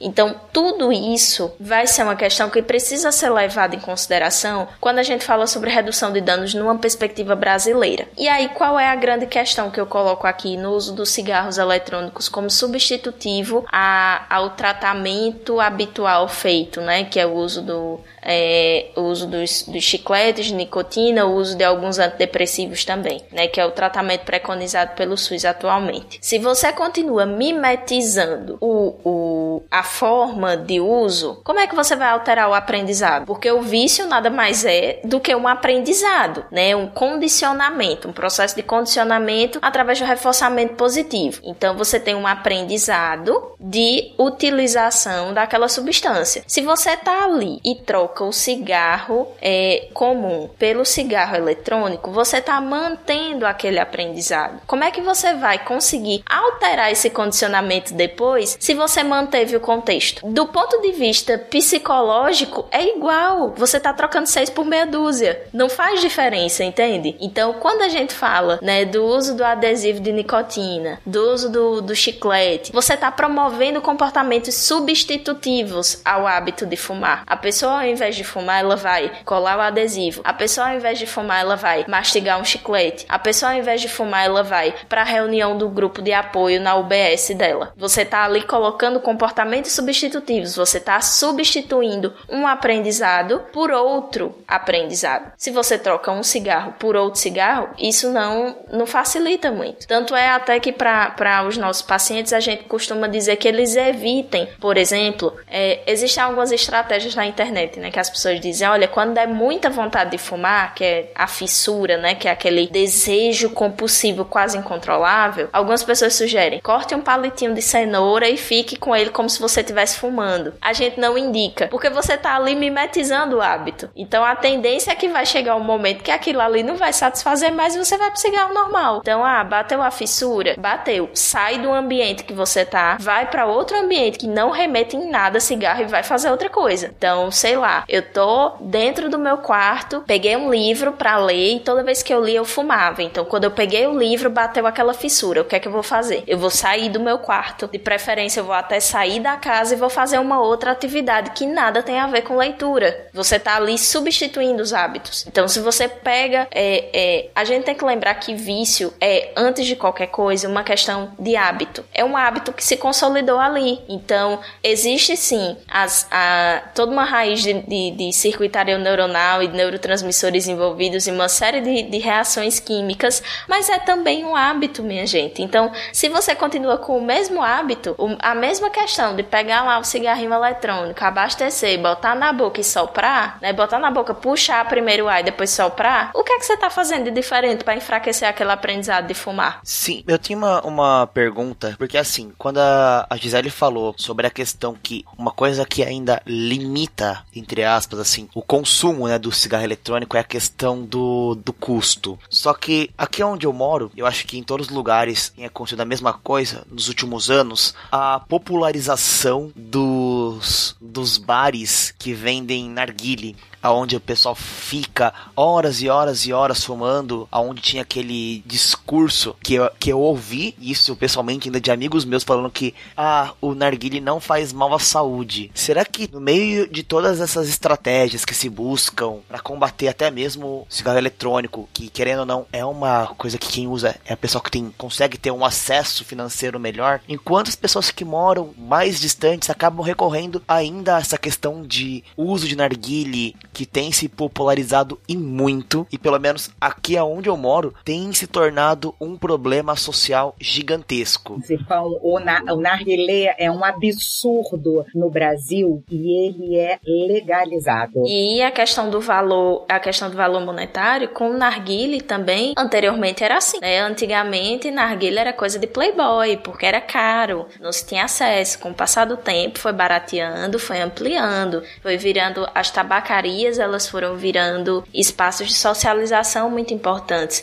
inclusive espaços esses vinculados à, à afirmação da, masculin, da masculinidade. Então, o cara que é macho, o cara que é o bonzão, ele vai na tabacaria, né? ele tem aquela barba do tamanho do mundo, ele vai na tabacaria, ele fuma narguile, sabe? E com os cigarros eletrônicos, a tendência é que aconteça a mesma coisa. Porém, existe um outro ponto, a pirataria, né? Então, a gente sempre tem que contar com esse ponto. É questão de tempo até que apareça cigarros eletrônicos piratas, vendidos com juices piratas, e que isso se torne uma questão ainda pior do que o que já é. E nesse momento no Brasil, o narguilé, ele é permitido, né? Ele é regulado, ele é tudo, e é um absurdo total, porque o tamanho do mal que ele faz, né, é impressionante. A gente não consegue entender como isso foi regulado pela Anvisa, né? Essas tabacas, esses locais, esses lugares, e realmente isso é uma coisa assim que tem acontecido, eu imagino, por todo o Brasil, porque aí também tem essa questão social e é uma coisa que eh,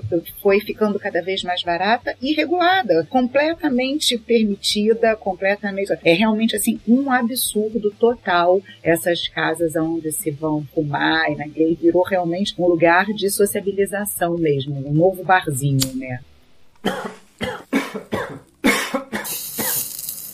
Gente, eu, eu queria aproveitar essas falas que vocês fizeram agora e justamente pra gente descrever, porque a gente acabou citando lá no início, eu até perguntei para vocês o que, que era rapé e tudo mais. A gente citou os cigarros eletrônicos e agora a gente acabou entrando no narguilé ou narguilé, eu não, não sei exatamente a pronúncia, mas eu queria justamente aproveitar para vocês descreverem que quais são esses tipos de produtos, quais são esses tipos, como a Gisele gosta de falar, como que se faz essa entrega de nicotina e de dessas, todas essas substâncias? Que possibilidades a gente tem hoje? Hoje é, para fazer isso? Além do cigarro tradicional, né, a gente dentro dessa nova linha que foi uma reinvenção da indústria do tabaco, né, que estava morrendo, né, ou estava com essa tendência à morte, né, então ela inventou dois tipos do que a gente chama de cigarro eletrônico. Você tem o tabaco aquecido, né, então que na verdade ele tem o fumo em si e você tem ali a colocação dessa mistura de ervas, um blend de tabaco do próprio tabaco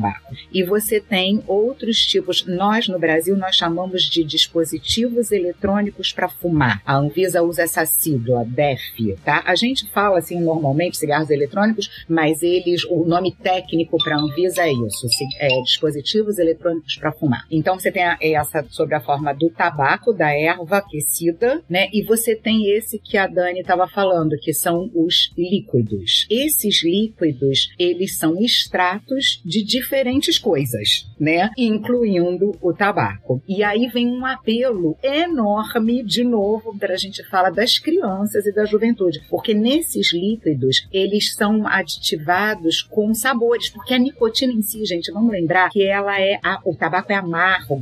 Então, fumar uma, ninguém suportaria. Nós temos uma legislação super moderna e bacana, né, que proibiu o uso de flavorizantes. Então, se quem lembra, quem é mais velho, assim que nem eu, existiam os cigarros mentolados, essas coisas assim, que foram proibidas no Brasil, de uma forma super moderna e bacana. Esses líquidos, vamos lembrar, nossa legislação também, ela permite o uso dos cigarros eletrônicos, do dispositivo eletrônico para fumar. Quem está fumando no meio da rua não está fumando de uma forma ilegal, né? Ele, ele pode, ele pode fumar, ele pode portar, né? O que é proibido proibido no Brasil é a comercialização. Você não pode vender numa lojinha da esquina, tá? E tem que denunciar, né? Existem canais de denúncia na Anvisa. A Anvisa gosta de fazer isso, é, é, essa chamada, que eu acho que é super importante a gente colocar aqui também, que existem denúncias anônimas, né? Você pode entrar lá no site e dizer, ó, tá vendendo aqui na esquina, né? Você não pode vender. E uh, eles chamam, então, você já tem já, sei lá, quarta, quinta geração dos dispositivos eletrônicos para fumar, né? Eles vêm uh, é, se, se uh, modernizando, mas basicamente o que você tem é isso: ou o tabaco em si, aquecido, ou os dispositivos que têm líquidos lá dentro. É, essa é, tem assim, uma série de uh, problemas de saúde nos Estados Unidos. A gente está falando muito dos Estados Unidos, mas outros países também, porque eles entenderam como mais um produto de tabaco. Eles não acharam necessário regular quando houve né, essa primeira entrada, essa novidade, tudo dos cigarros eletrônicos, eles acharam que era mais um mais um componente, mais um, uma forma diferente de entregar tabaco. E viram que o negócio, que o buraco era mais embaixo, né, gente? Que o negócio não era tão simples, não era simplesmente mais um cigarrinho de uma forma diferente. Então, é, você pode misturar nesses líquidos milhões de coisas, inclusive não tendo tabaco. A gente está aqui num programa de tabaco e tudo, mas esse líquido, ele pode ter outras coisas, né? Ele pode ter o THC, ele pode ter vitamina E, que era foi um dos motivos também que foi levantado na época das pessoas é, é, ficando doentes, adoecendo. Essa doença ganhou um nome, né, que antes não existia é, é, essa doença nos Estados Unidos, então ela ganhou um nome é, internacional, né, que hoje em dia ela já está é, a injúria pulmonar relacionada ao uso de cigarro eletrônico, né? Então eles chamam de EVALI, né, em inglês. É, é muito louco você ter novas doenças causadas por novos produtos. Então, hoje o que a gente tem basicamente é isso. Nossa, a Gisele falou aqui uma palavra, falou cigarrinho. E daí, quando ela falou cigarrinho, eu lembrei que eu cresci comendo um chocolate, que era os cigarrinhos de chocolate, onde a gente ficava brincando que tava fumando o chocolate, cara. Chocolate pan. É, você sabe o que, que me dá nervoso? Vou falar de outra coisa agora que eu lembrei também, né? É, essa galera mais jovem que acha bacana e acha natural e acha orgânico e acha bacana enrolar o cigarro, porque eles acreditam que o fumo, né, que eles fazem, que eles colocam lá no cigarrinho de palha, o cigarrinho, me lembrou o cigarrinho de palha, te lembrou de chocolate, me lembrou de cigarrinho de palha. Cara, isso daí é muito ruim, né? É assim, se a gente pudesse comparar, que não deve, né? Mas assim, ele consegue ser pior do que o cigarro industrializado, porque ele tira o filtro, que na nossa legislação ele foi feito para de alguma maneira diminuir os riscos. Então essa galera jovem que acha que o cigarrinho de palha, porque ele foi enrolado por você com um papelzinho bacaninha, não sei o que, que veio lá da serra, da não sei aonde, com o tabaco orgânico plantado no, lá na esquina, não sei o que, cara, não é né, é muito, muito, muito perigoso também, né? Então eu acho que é legal a gente falar também desse cigarrinho de palha, além do cigarrinho de chocolate, tá? Super importante, Gisele, isso que você trouxe, porque essa onda do, da busca pelo natural, pelo estilo de vida mais natural, acaba conduzindo a isso e tem conduzido a isso a, em várias outras questões. A gente vê muita gente tentando substituir também medicamentos por produtos naturais, como se fosse assim, uma tentativa de se livrar da, da indústria, né? Que, que quem faz a maléfica indústria. E aí você acaba, na verdade, trocando seis por meia dúzia ou até às vezes piorando a situação. Né? O cigarro de chocolate, que foi mencionado, se eu não me engano, é de 59, é de uma fábrica bem antiga, a fábrica de chocolate Spam, numa época em que fumar cigarro era, né, motivo de style. E o chocolate Pan, inclusive, era vendido, a embalagem lembrava a famosa carteira de cigarro. Até hoje você tem ainda alguns, alguns chocolates que é, a embalagem lembra muito, né? Alguns palitinhos de chocolate. Aí depois foram mudando o nome né, de cigarrinhos para palitinhos e foram mudando até mesmo as próprias embalagens, né? Mas se você pega essas, essas fábricas menores e mais antigas, você vai ver que a embalagem ainda é quadradinha, lembra muito a embalagem de uma carteira de cigarros. Gente, é, você que tá ouvindo, obviamente não, não tá vendo, o Will colocou a imagem aqui no grupo que a gente usa para gravar. E, cara, essa imagem é muito errada. Olhando pelos olhos de hoje, que é, é, muito errado isso, gente. Meu Deus do céu.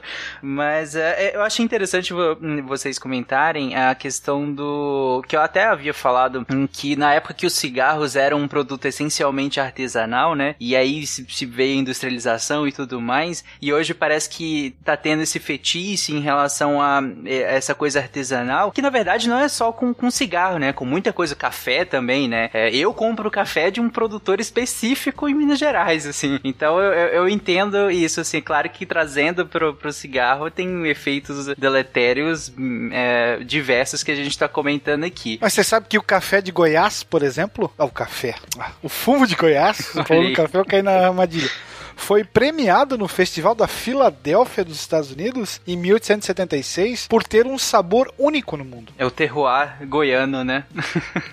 Fumantes têm risco 10 vezes maior de ter câncer de pulmão, 5 vezes maior de infarto, bronquite e enfisema pulmonar e duas vezes maior de terem um derrame cerebral. E as mulheres ainda sofrem com problemas para engravidar ou gerar filhos saudáveis. É, gente, vocês comentaram sobre é, é, o, o, dispositivo eletrônico para fumar, né? Com, como a gente vinha falando até aqui de, de, cigarro eletrônico, e aí vocês comentaram que alguns você usa ter um processo de, de queima ali, enquanto outros você usa um, é, líquidos, como a Dani trouxe, que você aquece e vaporiza esses líquidos, né? À medida que você suga o ar dali de dentro, é, ele, o dispositivo se aquece e vaporiza esse líquido que pode vir com, com nicotina e vários outros ingredientes que pode conter ali. Inclusive, até comentei na hora que a Dani estava falando sobre a questão de mimetizar essa oralidade, que o cigarro ele até acende, entre aspas, a ponta dele na, quando você suga, né? Ele acende a luzinha lá. Então é realmente é mimetizar em toda a sua forma e, e o hábito de fumar. O que para mim, enquanto leigo, inclusive, realmente faz muito sentido sentido que a Dani estava comentando sobre como você vai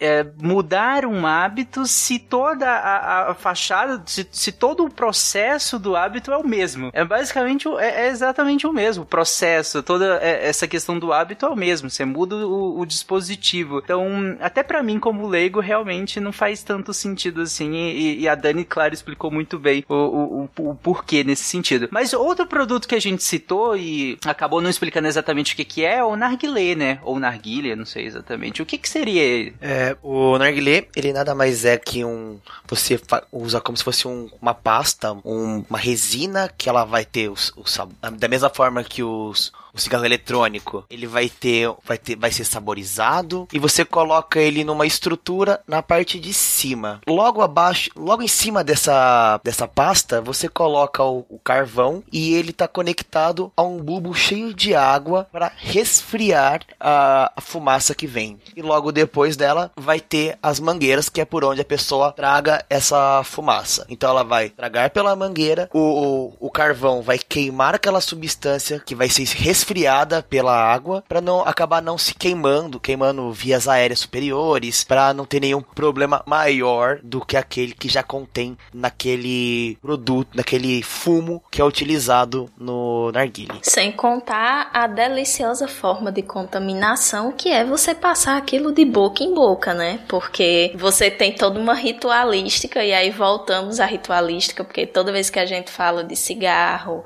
que a gente fala de bebida, que a gente fala de uso de drogas no geral, sempre tem uma ritualística envolvida, né? Então, do narguile também vai ter a mesma coisa, vai ter toda a preparação lá daquele cachimbo do tamanho do mundo, que nada mais é do que um cachimbo moderno, né? Você tem um cachimbo lá, todo good vibes, em que você compartilha com seus amigos. Então, um amigo leva aquele trambolho todo, alguém prepara e depois você fica lá trocando a mangueirinha com todo mundo, todo mundo passa na boca naquilo ali. E aí, se a gente for olhar por uma perspectiva de redução de danos, é melhor que você fume o cigarro tradicional mesmo, do que tá fumando narguile, porque cada um vai estar tá com, com o seu cigarro dentro da sua boquinha, vai estar tá com um filtro porque o cigarro tradicional tem um filtrozinho, né? Que no narguilha a gente não tem, né? E você ainda vai ter a parte é, aversiva do cigarro, que é o gosto, que no caso do narguilha também você tem como colocar os saborizantes. Então acaba o narguilha acaba sendo muito mais atrativo para os jovens, não só pela questão da, da socialização e por todo o status cool da coisa toda, mas até mesmo pelo sabor, que acaba sendo mais agradável do que do próprio cigarro. A gente citou aqui um pouco essa questão de falou algumas vezes a questão da redução de dano anos e toda a polêmica em volta disso, mas eu acredito que um, termo talvez até mais interessante da gente trabalhar aqui, e até o que a Dani acabou de falar, é, seria terapia de substituição ou de não substituição, ou a combinação das duas coisas, né? E quando a gente pensa numa terapia de substituição, que é quando você troca, é, você continua usando, entre as substituindo aquilo que você usava por uma coisa parecida, né? Então a mesma substância, mas de uma outra forma, que é essa ideia de tentar usar o cigarro eletrônico, tentar usar o narguilho, qualquer coisa assim, é, a gente tem sempre que pensar na troca da via também, sabe? Numa terapia de substituição. Então, uh, acho que isso é uma coisa muito importante. Quando a Dani falou da nicotina, se a gente pensar os adesivos de nicotina, né? São utilizados a goma de mascar, ela é uma terapia de substituição porque você está tentando substituir a nicotina trocando a via, né? E a troca da via, ela é fundamental nesse processo, porque tem aquilo que a Dani falou de não manter o mesmo tipo de hábito e também tem a questão dessa entrega é, da, da, da quantidade de, de dopamina que você vai liberar ali no sistema nervoso nervoso que vai remeter a mesma,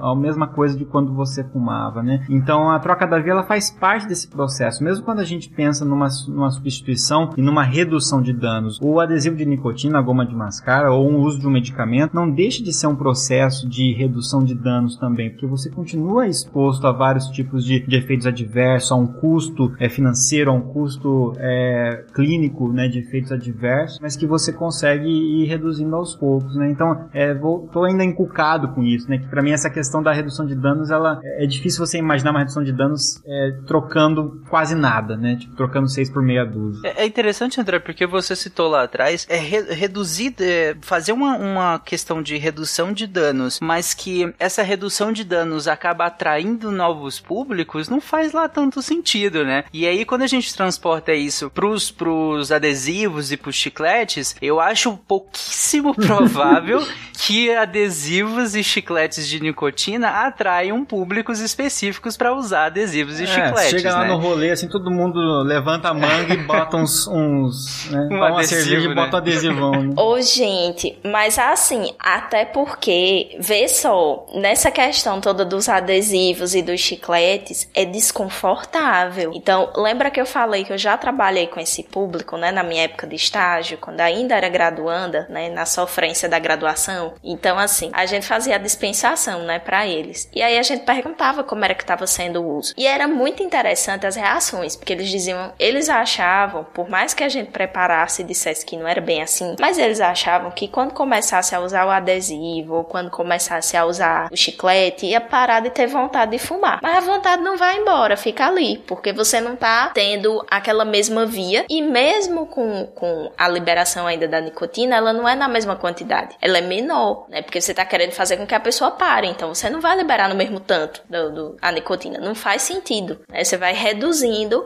aos poucos. E aí o que é que acontece? O adesivo, quando ele é colado na pele, ele tem uma cola muito potente, porque você fica com ele o dia todinho. Você bota hoje, só vai tirar amanhã. E aí, qual é a grande questão? Ele coça, ele transpira, é extremamente desagradável. É, dentro das próprias instruções, ele fica mandando você é, fazer a troca, né, dos locais. Então, se hoje eu coloquei no braço esquerdo, amanhã eu vou botar no braço direito, depois eu vou botar nas costas. E aí você vai revezando os locais, porque ele realmente sensibiliza muito a pele, né? Onde tá, porque você tá falando da liberação dérmica, então é um produto relativamente forte. No caso da goma, ela tem um gosto extremamente desagradável, é dura, é ruim de mastigar, então ela, ela impõe um, um certo grau de esforço, o que acaba sendo até melhor do que o adesivo, de certa forma, porque o adesivo você bota e esquece, mas a, a, o chiclete, ele ainda faz com que você tenha o componente do, do uso oral, mas você associa, né, você consegue parear o estímulo oral com esforço, e aí você vai sendo dissuadido de usar, porque toda vez que você sente vontade de fumar, você vai lá, masca o chiclete, e o chiclete é duro pra caramba, e você tem que mascar ele por um certo período de tempo, e tem um jeito certo de mastigar, não é só mastigar doidado que nem se você estivesse comendo um babalu, né, babalu patrocina nós. É, ele vai, você mastiga, aí tem que mastigar um pouquinho, aí para, aí tem que deixar o chiclete dentro da boca para ele ir liberando a, a, a nicotina. Depois você volta a fazer a mastigação, e é extremamente duro, era muito engraçado, porque pacientes com prótese dentária tinham muita dificuldade de utilizar o chiclete, porque era muito duro, né? E, e não rolava assim de, de, de mastigar isso com a dentadura. Então, nesse caso, você tem produtos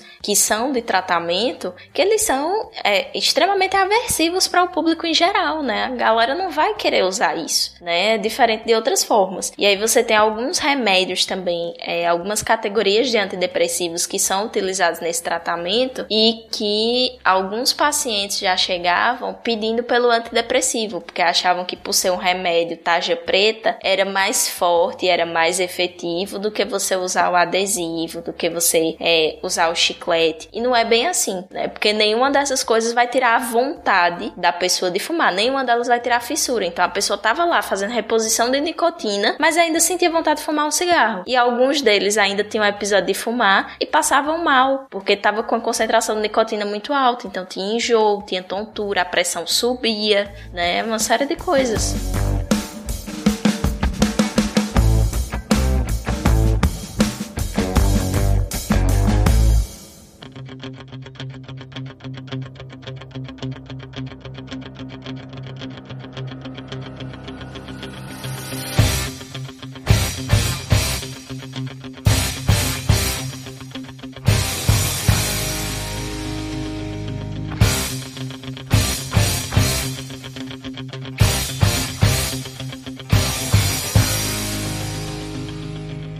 Que a Dani trouxe é muito importante porque, mas faz parte desse processo, né? E é assim, é assim que eu entendo, na verdade, a redução de danos, né? Uh, nesse, nesse contexto, porque eu acho que é algo que também envolve um esforço, né? E é por isso que é muito ruim quando a gente pensa no tratamento de qualquer dependência, o tratamento farmacológico, medicamentoso de qualquer dependência, não existe fórmula mágica. É muito difícil você imaginar que tomar um medicamento, uma substância química qualquer, vai fazer magicamente parar a vontade de fumar, que como a Dani definiu lá desde o começo, tem todo um processo de aprendizado, de habituação, que é muito mais complexo que isso, né? Então se a gente pega a quantidade de pessoas que querem parar de fumar, é, é uma quantidade muito alta das pessoas que fumam que querem parar de fumar, mas das que tentam parar de fumar, isso já diminui. Das que tentam sozinhas e conseguem, aí o nosso número cai drasticamente, né? Então, o medicamento nesse caso, seja o, o medicamento de substituição, a terapia de reposição nicotínica pelo, é, pelo é, adesivo, pelas pastilhas, por goma, seja como for, seja o tratamento não de reposição, que é com antidepressivos como a bupropiona, né, que é o que vai estar tá vai ser o principal aí, é, e também agora mais novos, que com um pouco mais de eficácia, como a vareniclina, mesmo assim, sozinhos, se você não pensar numa outra estratégia, que são essas estratégias que a Dani tá falando aí, ah, você não vai passar aí, sei lá, de, de uma taxa de sucesso de, sei lá, 15%, vamos supor. Sozinhos eles não são muita coisa. Eles são muito importantes como uma ferramenta a mais, porque as, as pessoas que querem parar de fumar, elas, elas precisam de toda a ajuda necessária multiprofissional, da melhor abordagem possível possível, né? Então o medicamento ele é muito bem-vindo nisso, mas ele não é, ao contrário do que a gente pensa numa sociedade altamente medicalizada e centrada no medicamento, ele não é uma, uma substância que vai resolver o teu problema. Vou dar mais atenção à substância do que ao, ao engajamento em toda a terapêutica envolvida, né? Então a questão da, da, do tratamento não farmacológica, né, com a psicoterapia, as abordagens aí psicossociais,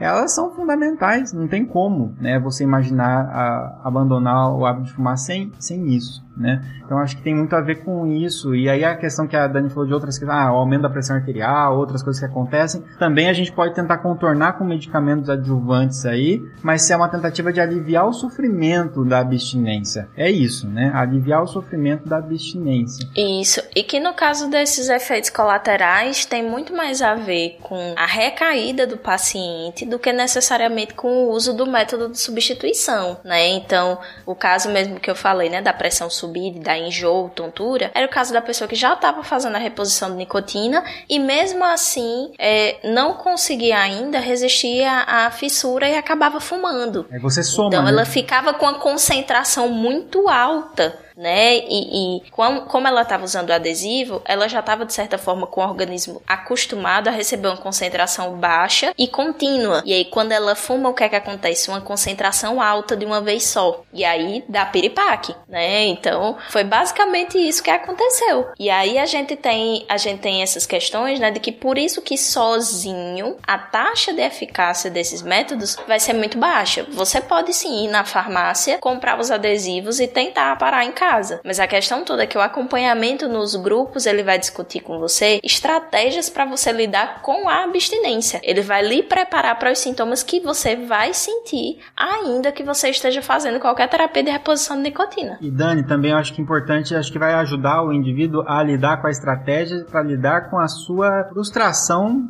da de, de, ter recaídas, né? Porque eu acho que uma coisa é você estar por conta própria resolve na farmácia comprar a, a goma e você acha que isso é o suficiente e aí você tenta sozinho, que é muito louvável, né? Você tentar fazer isso sozinho, mas aí você não consegue, mesmo com a goma, com o medicamento que era o seu depósito de confiança que iria te ajudar. A sensação de frustração é muito grande, né? E o que isso gera no sentido de você ter mais dificuldade ainda de tentar parar, porque as recaídas vão acontecer, elas são muitas vezes você precisa de múltiplas tentativas e com acompanhamento psicoterápico adequado é diferente a forma que você encara a, o, o, o não sucesso sucesso nesse caso, né? É, é, um outro peso que você atribui a isso, ao invés de pensar num fracasso, na, na, enquanto você se culpa de, ah, não sou capaz de fazer isso, tá vendo? Mesmo com a goma que eu comprei, que é o que resolvia, não resolveu, né? E aí você tá meio... É, fica aquela sensação de tipo, eu sou muito viciado, eu não tenho mais jeito, né? Mas aí a gente tem que lembrar mais uma vez, vício também é uma questão de hábito. E hábito não se modifica só com remédio, né? É, hábito não se modifica só com remédio, só com adesivo, seja lá com o que for. Hábito se modifica modifica com treinamento. E quem é que treina hábitos? Tcharam, o psicólogo. Sim, exatamente. Gente, vocês citaram uh, agora que a gente estava explicando a questão do narguilé e a Dani até falou em questão dos jovens utilizando. Eu tenho a impressão de que o narguilé também, pelo menos em outros países, eu não sei exatamente aqui no Brasil, mas em outros países ele tem até um público bem mais diverso. Eu lembro que na Turquia a gente viu muito idosos, é, é, pessoas mais velhas, homens principalmente, né, mais velhos utilizando sentando no, no, em lugares próprios para isso e utilizando ali em grupo é, o, o narguilé ou narguile, né? Enquanto aqui no Brasil realmente é, é, mas eu acho, né? Eu acredito que acaba sendo mais utilizado por jovens. Como ele também tem essa questão ritualística, o, o, o narguilé, né? tem essa questão social também, ah, o, o, várias outras formas que a gente também poderia comentar aqui sobre essa entrega, né, de, da, da nicotina, de todos esses componentes, como o charuto. O charuto também tem componente até religioso, né? Sim, o charuto ele foi utilizado muito assim, principalmente nos ritos religiosos, ritos de pagelança, até a hora que chegou na Europa e se tornou quase que um sinal de você falar assim que eu, de um certo status social por não estar estar fumando algo que era que veio de, de fora, que veio de longe, que veio no caso da, da América,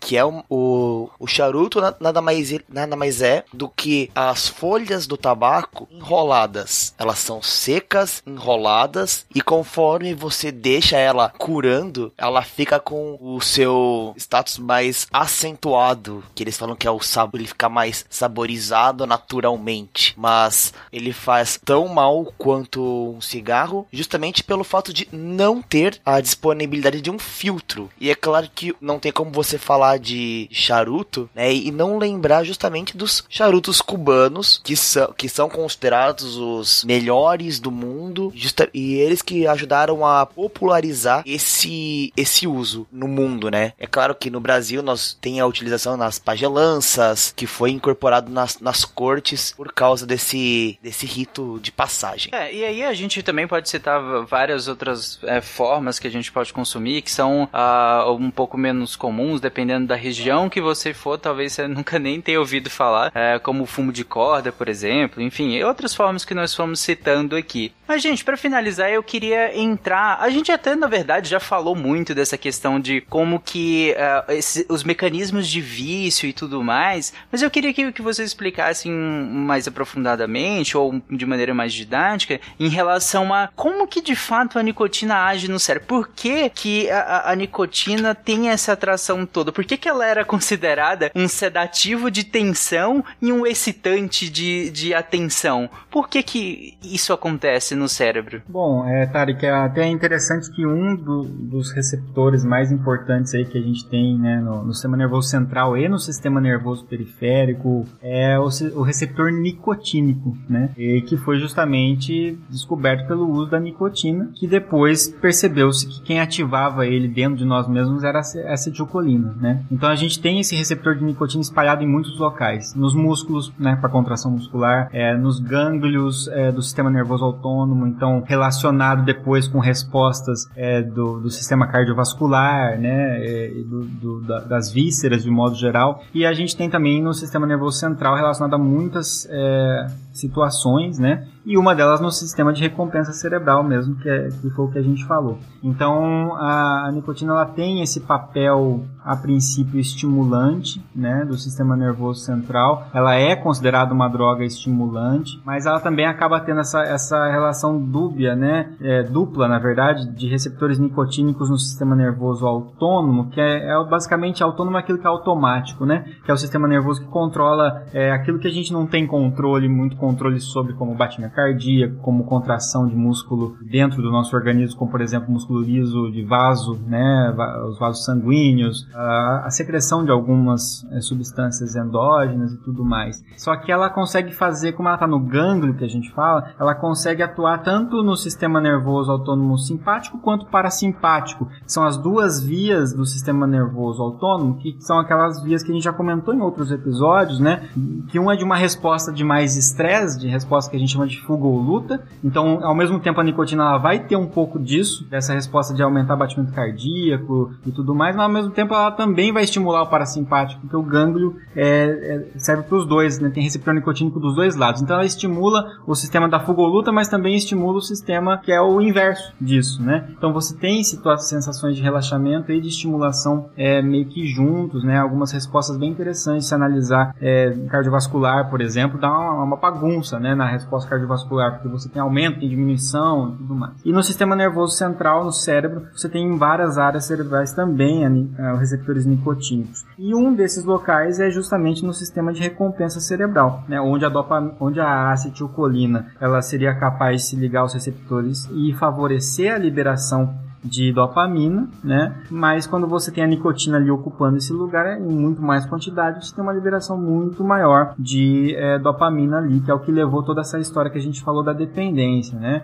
Eh, e aí os medicamentos eles tentam atuar meio que ali também nessa região aí tentando eh, mimetizar, né? Se você está usando um adesivo de nicotina, é uma tentativa da nicotina chegar lá com mais calma, né? E tentar repor um pouquinho daquilo que você está faltando. Se você está usando a bupropiona, que é o antidepressivo que a Dani citou ali, a bupropiona é um inibidor da recaptação de dopamina e noradrenalina. Então ela favorece com que a dopamina que é liberada não retorne ao neurônio e fique um pouquinho mais na fenda sináptica. Então é, é uma forma de você forçar um pouquinho a dopamina que tem ali dentro do nosso organismo e ficar mais tempo para enganar o cérebro. Ele fala, cadê minha dopamina? Você fala assim, não, tá aí, ó, ela tá ficando um pouquinho mais de tempo ali, né? E também a vareniclina, que é, é uma nova opção que também atua nessa, se aproveita disso. No receptor nicotínico, ela é o que a gente chama de um agonista parcial, quer dizer, ela finge que é a nicotina, se liga ao receptor. Ela libera um pouquinho de dopamina, menos do que a nicotina liberaria. Mas ao mesmo tempo ela fica ocupando o lugar da nicotina e não deixa a nicotina se ligar. Então olha que interessante, ela, ela entra no lugar da, da nicotina, impede que a nicotina se ligue e provoque uma resposta muito intensa, uma liberação muito intensa de dopamina, e ao mesmo tempo ela, ela provoca uma liberação pequena. Então ela não deixa você desabastecido, mas ao mesmo tempo impede a nicotina de se ligar em excesso, né? Então ela faz um papel de agente duplo aí, né? Ela fornece um pouquinho e impede a ligação da. Isso faz com que se a pessoa por acaso fumar durante o uso da, da vareniclina, ela não vai ter eh, tanto essa sobreposição, porque aí a nicotina fumada ela não vai conseguir chegar onde ela precisa porque a vareniclina está bloqueando, mas ela bloqueia e repõe um pouquinho ao mesmo tempo, né? Então vejam que é um, são mecanismos complexos que é, quanto mais a gente vai descobrindo esses sistemas, a gente acaba tendo como manipulá-lo também como uma ferramenta, né? Para tentar melhorar a, a adesão ao tratamento. Não, bem interessantes os, os dois medicamentos, né? Enquanto um ele vai inibir, né? Como você explicou, um vai inibir que a dopamina seja recaptada, então ela que a gente degrade ela para ser utilizada depois e vai deixar ela ali agindo por mais tempo. Então é, a gente se engana uh, é, para que ela continue agindo por, por mais tempo ali, enquanto o outro medicamento que você citou, ele, na verdade, ele vai competir, né? Com, com, com, a, com a nicotina, mas ele também, claro, não vai competir completamente ele te dá um, um pouquinho para que você não fique tão mal assim, falando de maneira bem escrachada, né, gente? É, para que você não fique tão mal, mas ele compete e não deixa que aquela bomba de efeito Ru, como diria a Dani, aconteça no momento que você fumaria, por exemplo, que seria o, o comum, né, de acontecer nesse momento. Eu, eu, acho que uma comparação que a gente poderia fazer, Tarek, seria assim: se eu substituo o cigarro pelo cigarro eletrônico, por exemplo, eu tô dando a mesma quantidade de nicotina, monte é, fumado e tal. E quer dizer, eu tô andando na estrada com farol alto, sabe? Assim, tô dando muita luz ali. E a gente sabe que se andar só com farol alto ligado, a gente tem risco de acidente, né? Mas se eu simplesmente bloquear totalmente ali, impedir o acesso, competir demais ali, ou cortar de vez o cigarro, eu tô andando na estrada com farol desligado à noite. Também é complicado, não é bom. Então a ideia é você ligar um pouco do farol, suficiente, né, para que você consiga enxergar o caminho e não provoque muitos acidentes. É, acho que é mais ou menos isso. Apesar de ser mais gostoso ligar o farol alto para você ver tudo que está acontecendo lá na frente, isso prejudica, né, traz prejuízo.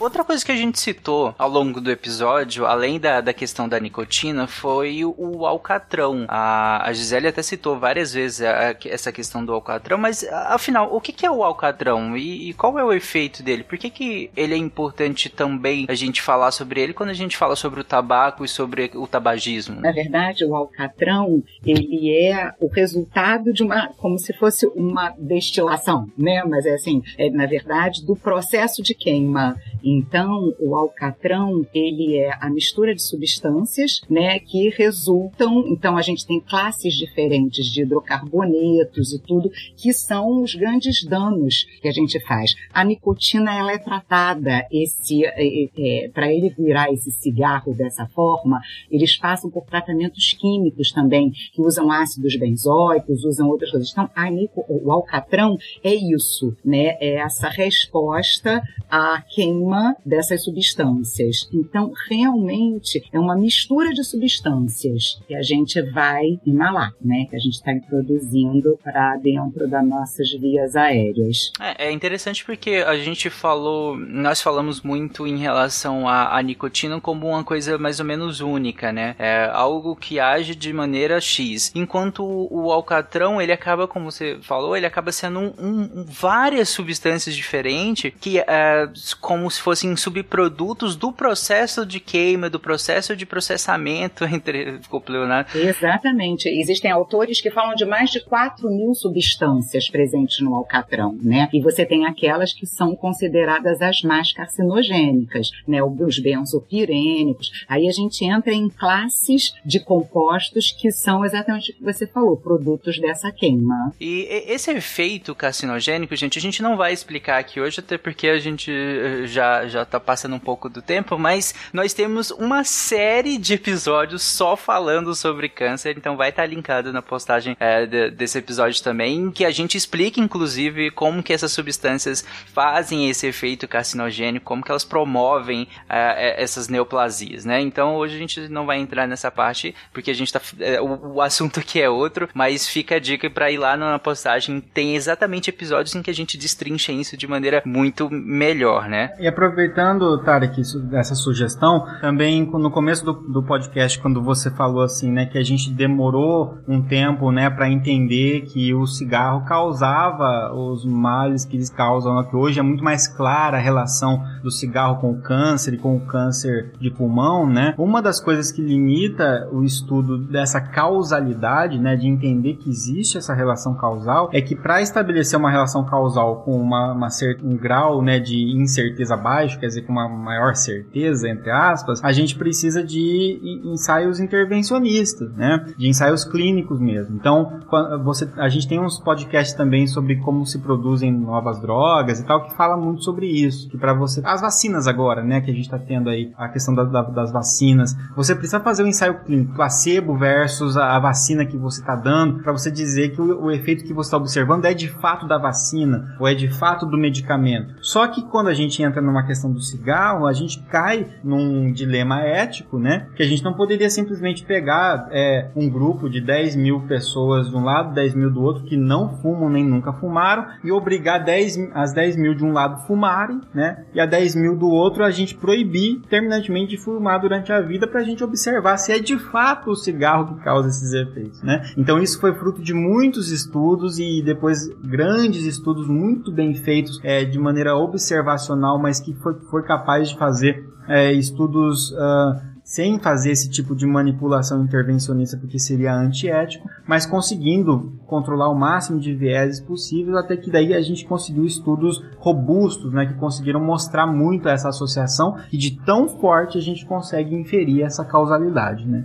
Até porque a gente, é, você citou esses estudos, Bach, e tem muitos estudos em que a gente olhou é, para o passado, né? Então a gente olhou para muitas pessoas, assim, falando de maneira um pouco mais simples, a gente olhou para muitas pessoas pessoas, acompanhou muitas pessoas e viu como elas foram desenvolvendo uma série de doenças. E aí foi isolando, nós os cientistas foram isolando várias variáveis que poderiam interferir ali na, naquela análise, até que aquela correlação entre o uso do cigarro, entre o hábito do tabagismo e essas doenças acabou se tornando uma causalidade. Ou seja, a gente conseguiu estabelecer que um causa o outro, né? Por, por meio de. E vamos, fomos tirando esse monte de, de coisas que de, de externalidades, né, que, que iam turvando a pesquisa, porque se você olha, você olhou acompanhar um grupo de X pessoas e essas pessoas tinham a, o hábito de fumar e elas morreram por X outros problemas de saúde, olhando só essas variáveis não dá pra gente inferir que ah, foi por conta do cigarro, mas várias pesquisas gigantes foram eh, retirando é, esses, esses, essas variáveis até que sobrasse a variável do cigarro. E aí se conseguiu estabelecer, né, né, por meio de vários e vários estudos, essa causalidade entre o uso, entre o tabagismo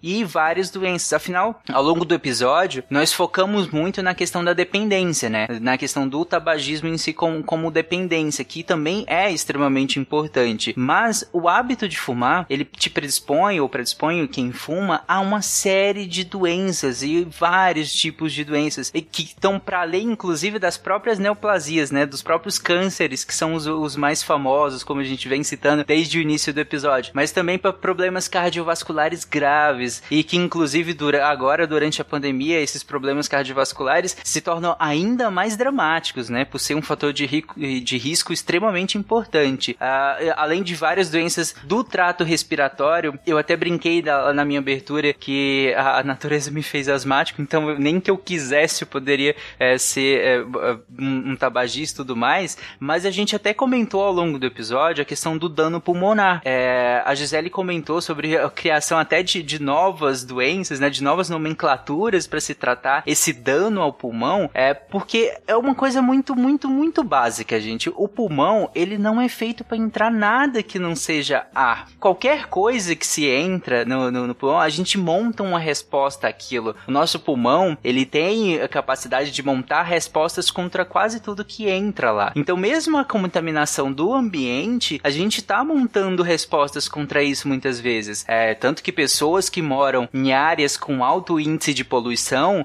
isso reflete muito na, na estrutura pulmonar dela. Em necrópsias dá pra ver isso claramente, o, a forma do pulmão, o, o, quanto ele tá manchado e tudo mais. É, e em pessoas que, que estão, isso que eu tô falando, um ambiente com, com é, poluído, por exemplo. Imagine você jogar algo propositalmente para dentro do seu pulmão que tem uma série de contaminantes, uma série de substâncias que muitas vezes são pouquíssimo controladas. A, a gente estava falando do, da questão do alcatrão, a Gisele falou que pode ter umas, mais, talvez até 4 mil substâncias ou mais lá dentro, porque é muito difícil de fazer essa separação e ver a substância X, ela é, ela tem um potencial muito, muito carcinogênico. Aquela substância Y, ela tem um potencial muito imunológico. Então, a partir do momento que ela entra no seu pulmão, você monta uma resposta às vezes muito exacerbada àquela substância e aí você pode ter, por exemplo, uma pneumonia uh, ou outras, ou, ou, ou outras, um efizema pulmonar, por exemplo, outras doenças. Então, é difícil de fazer essa separação, né,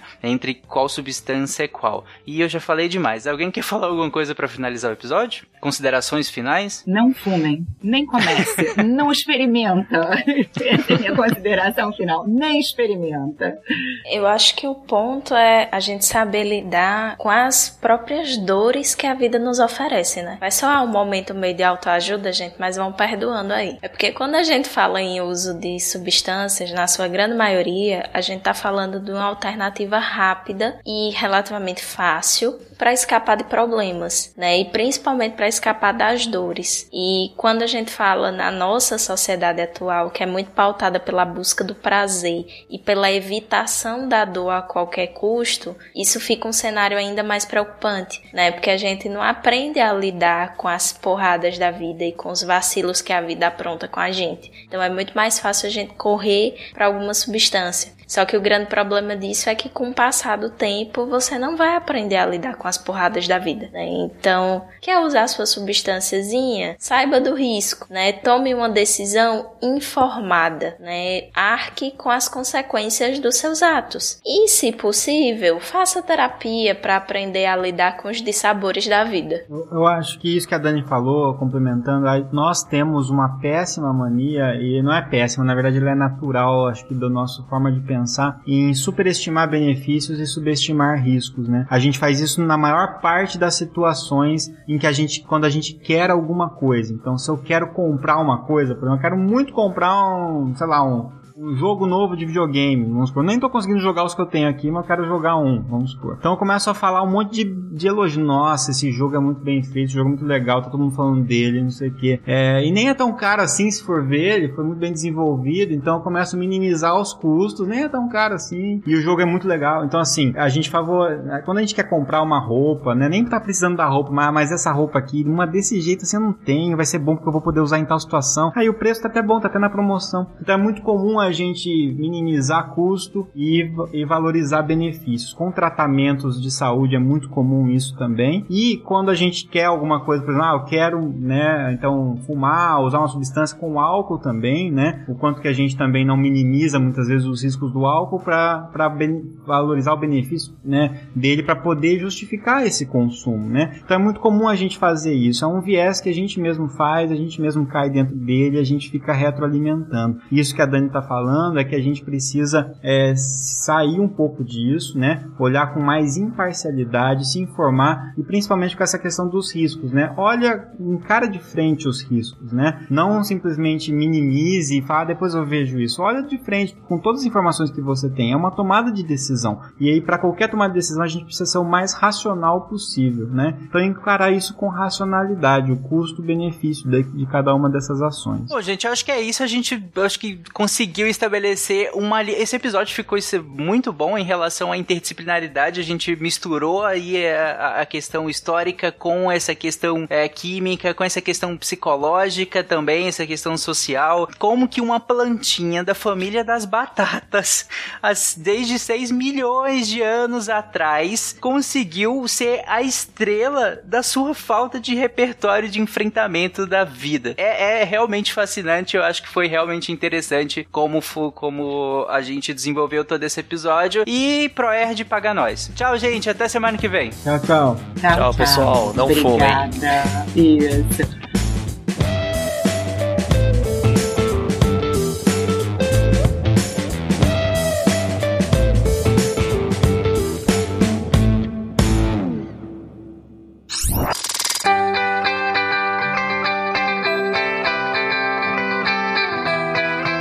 Quem lê os textos da semana põe o dedo aqui que já vai fechar! Eu li!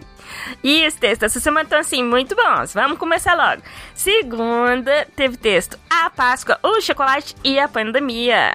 Um texto do Lenin. Gente, o texto do Lenin tá incrível, vale muito a pena. Terça-feira teve Games no Lab, do maravilhoso Augusto César, que eu amo de paixão. Ele escreveu Corridas, Forças da Física, Simulação e PlayStation. Se você procurar por Games no Lab, você vai encontrar todos os textos do Augusto César em que ele uh, disseca games uh, através da, da ciência e física e história e enfim. Dessa vez ele trouxe a física.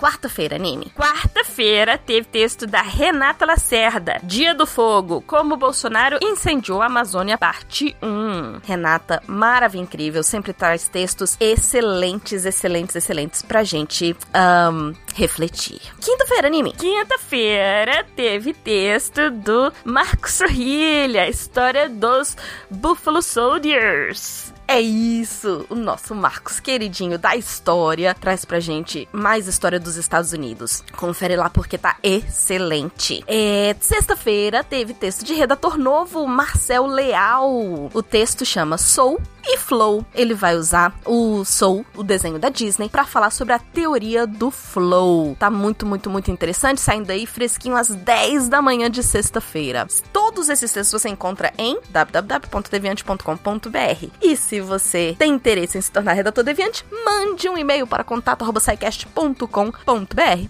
Aqui é a Debbie Cabral, editora do portal Apagando a Luz da Torre Deviante. E anime! Se a ciência não for divertida, tem alguma coisa errada. Tem que ser divertida. A coisa mais divertida que tem é a ciência.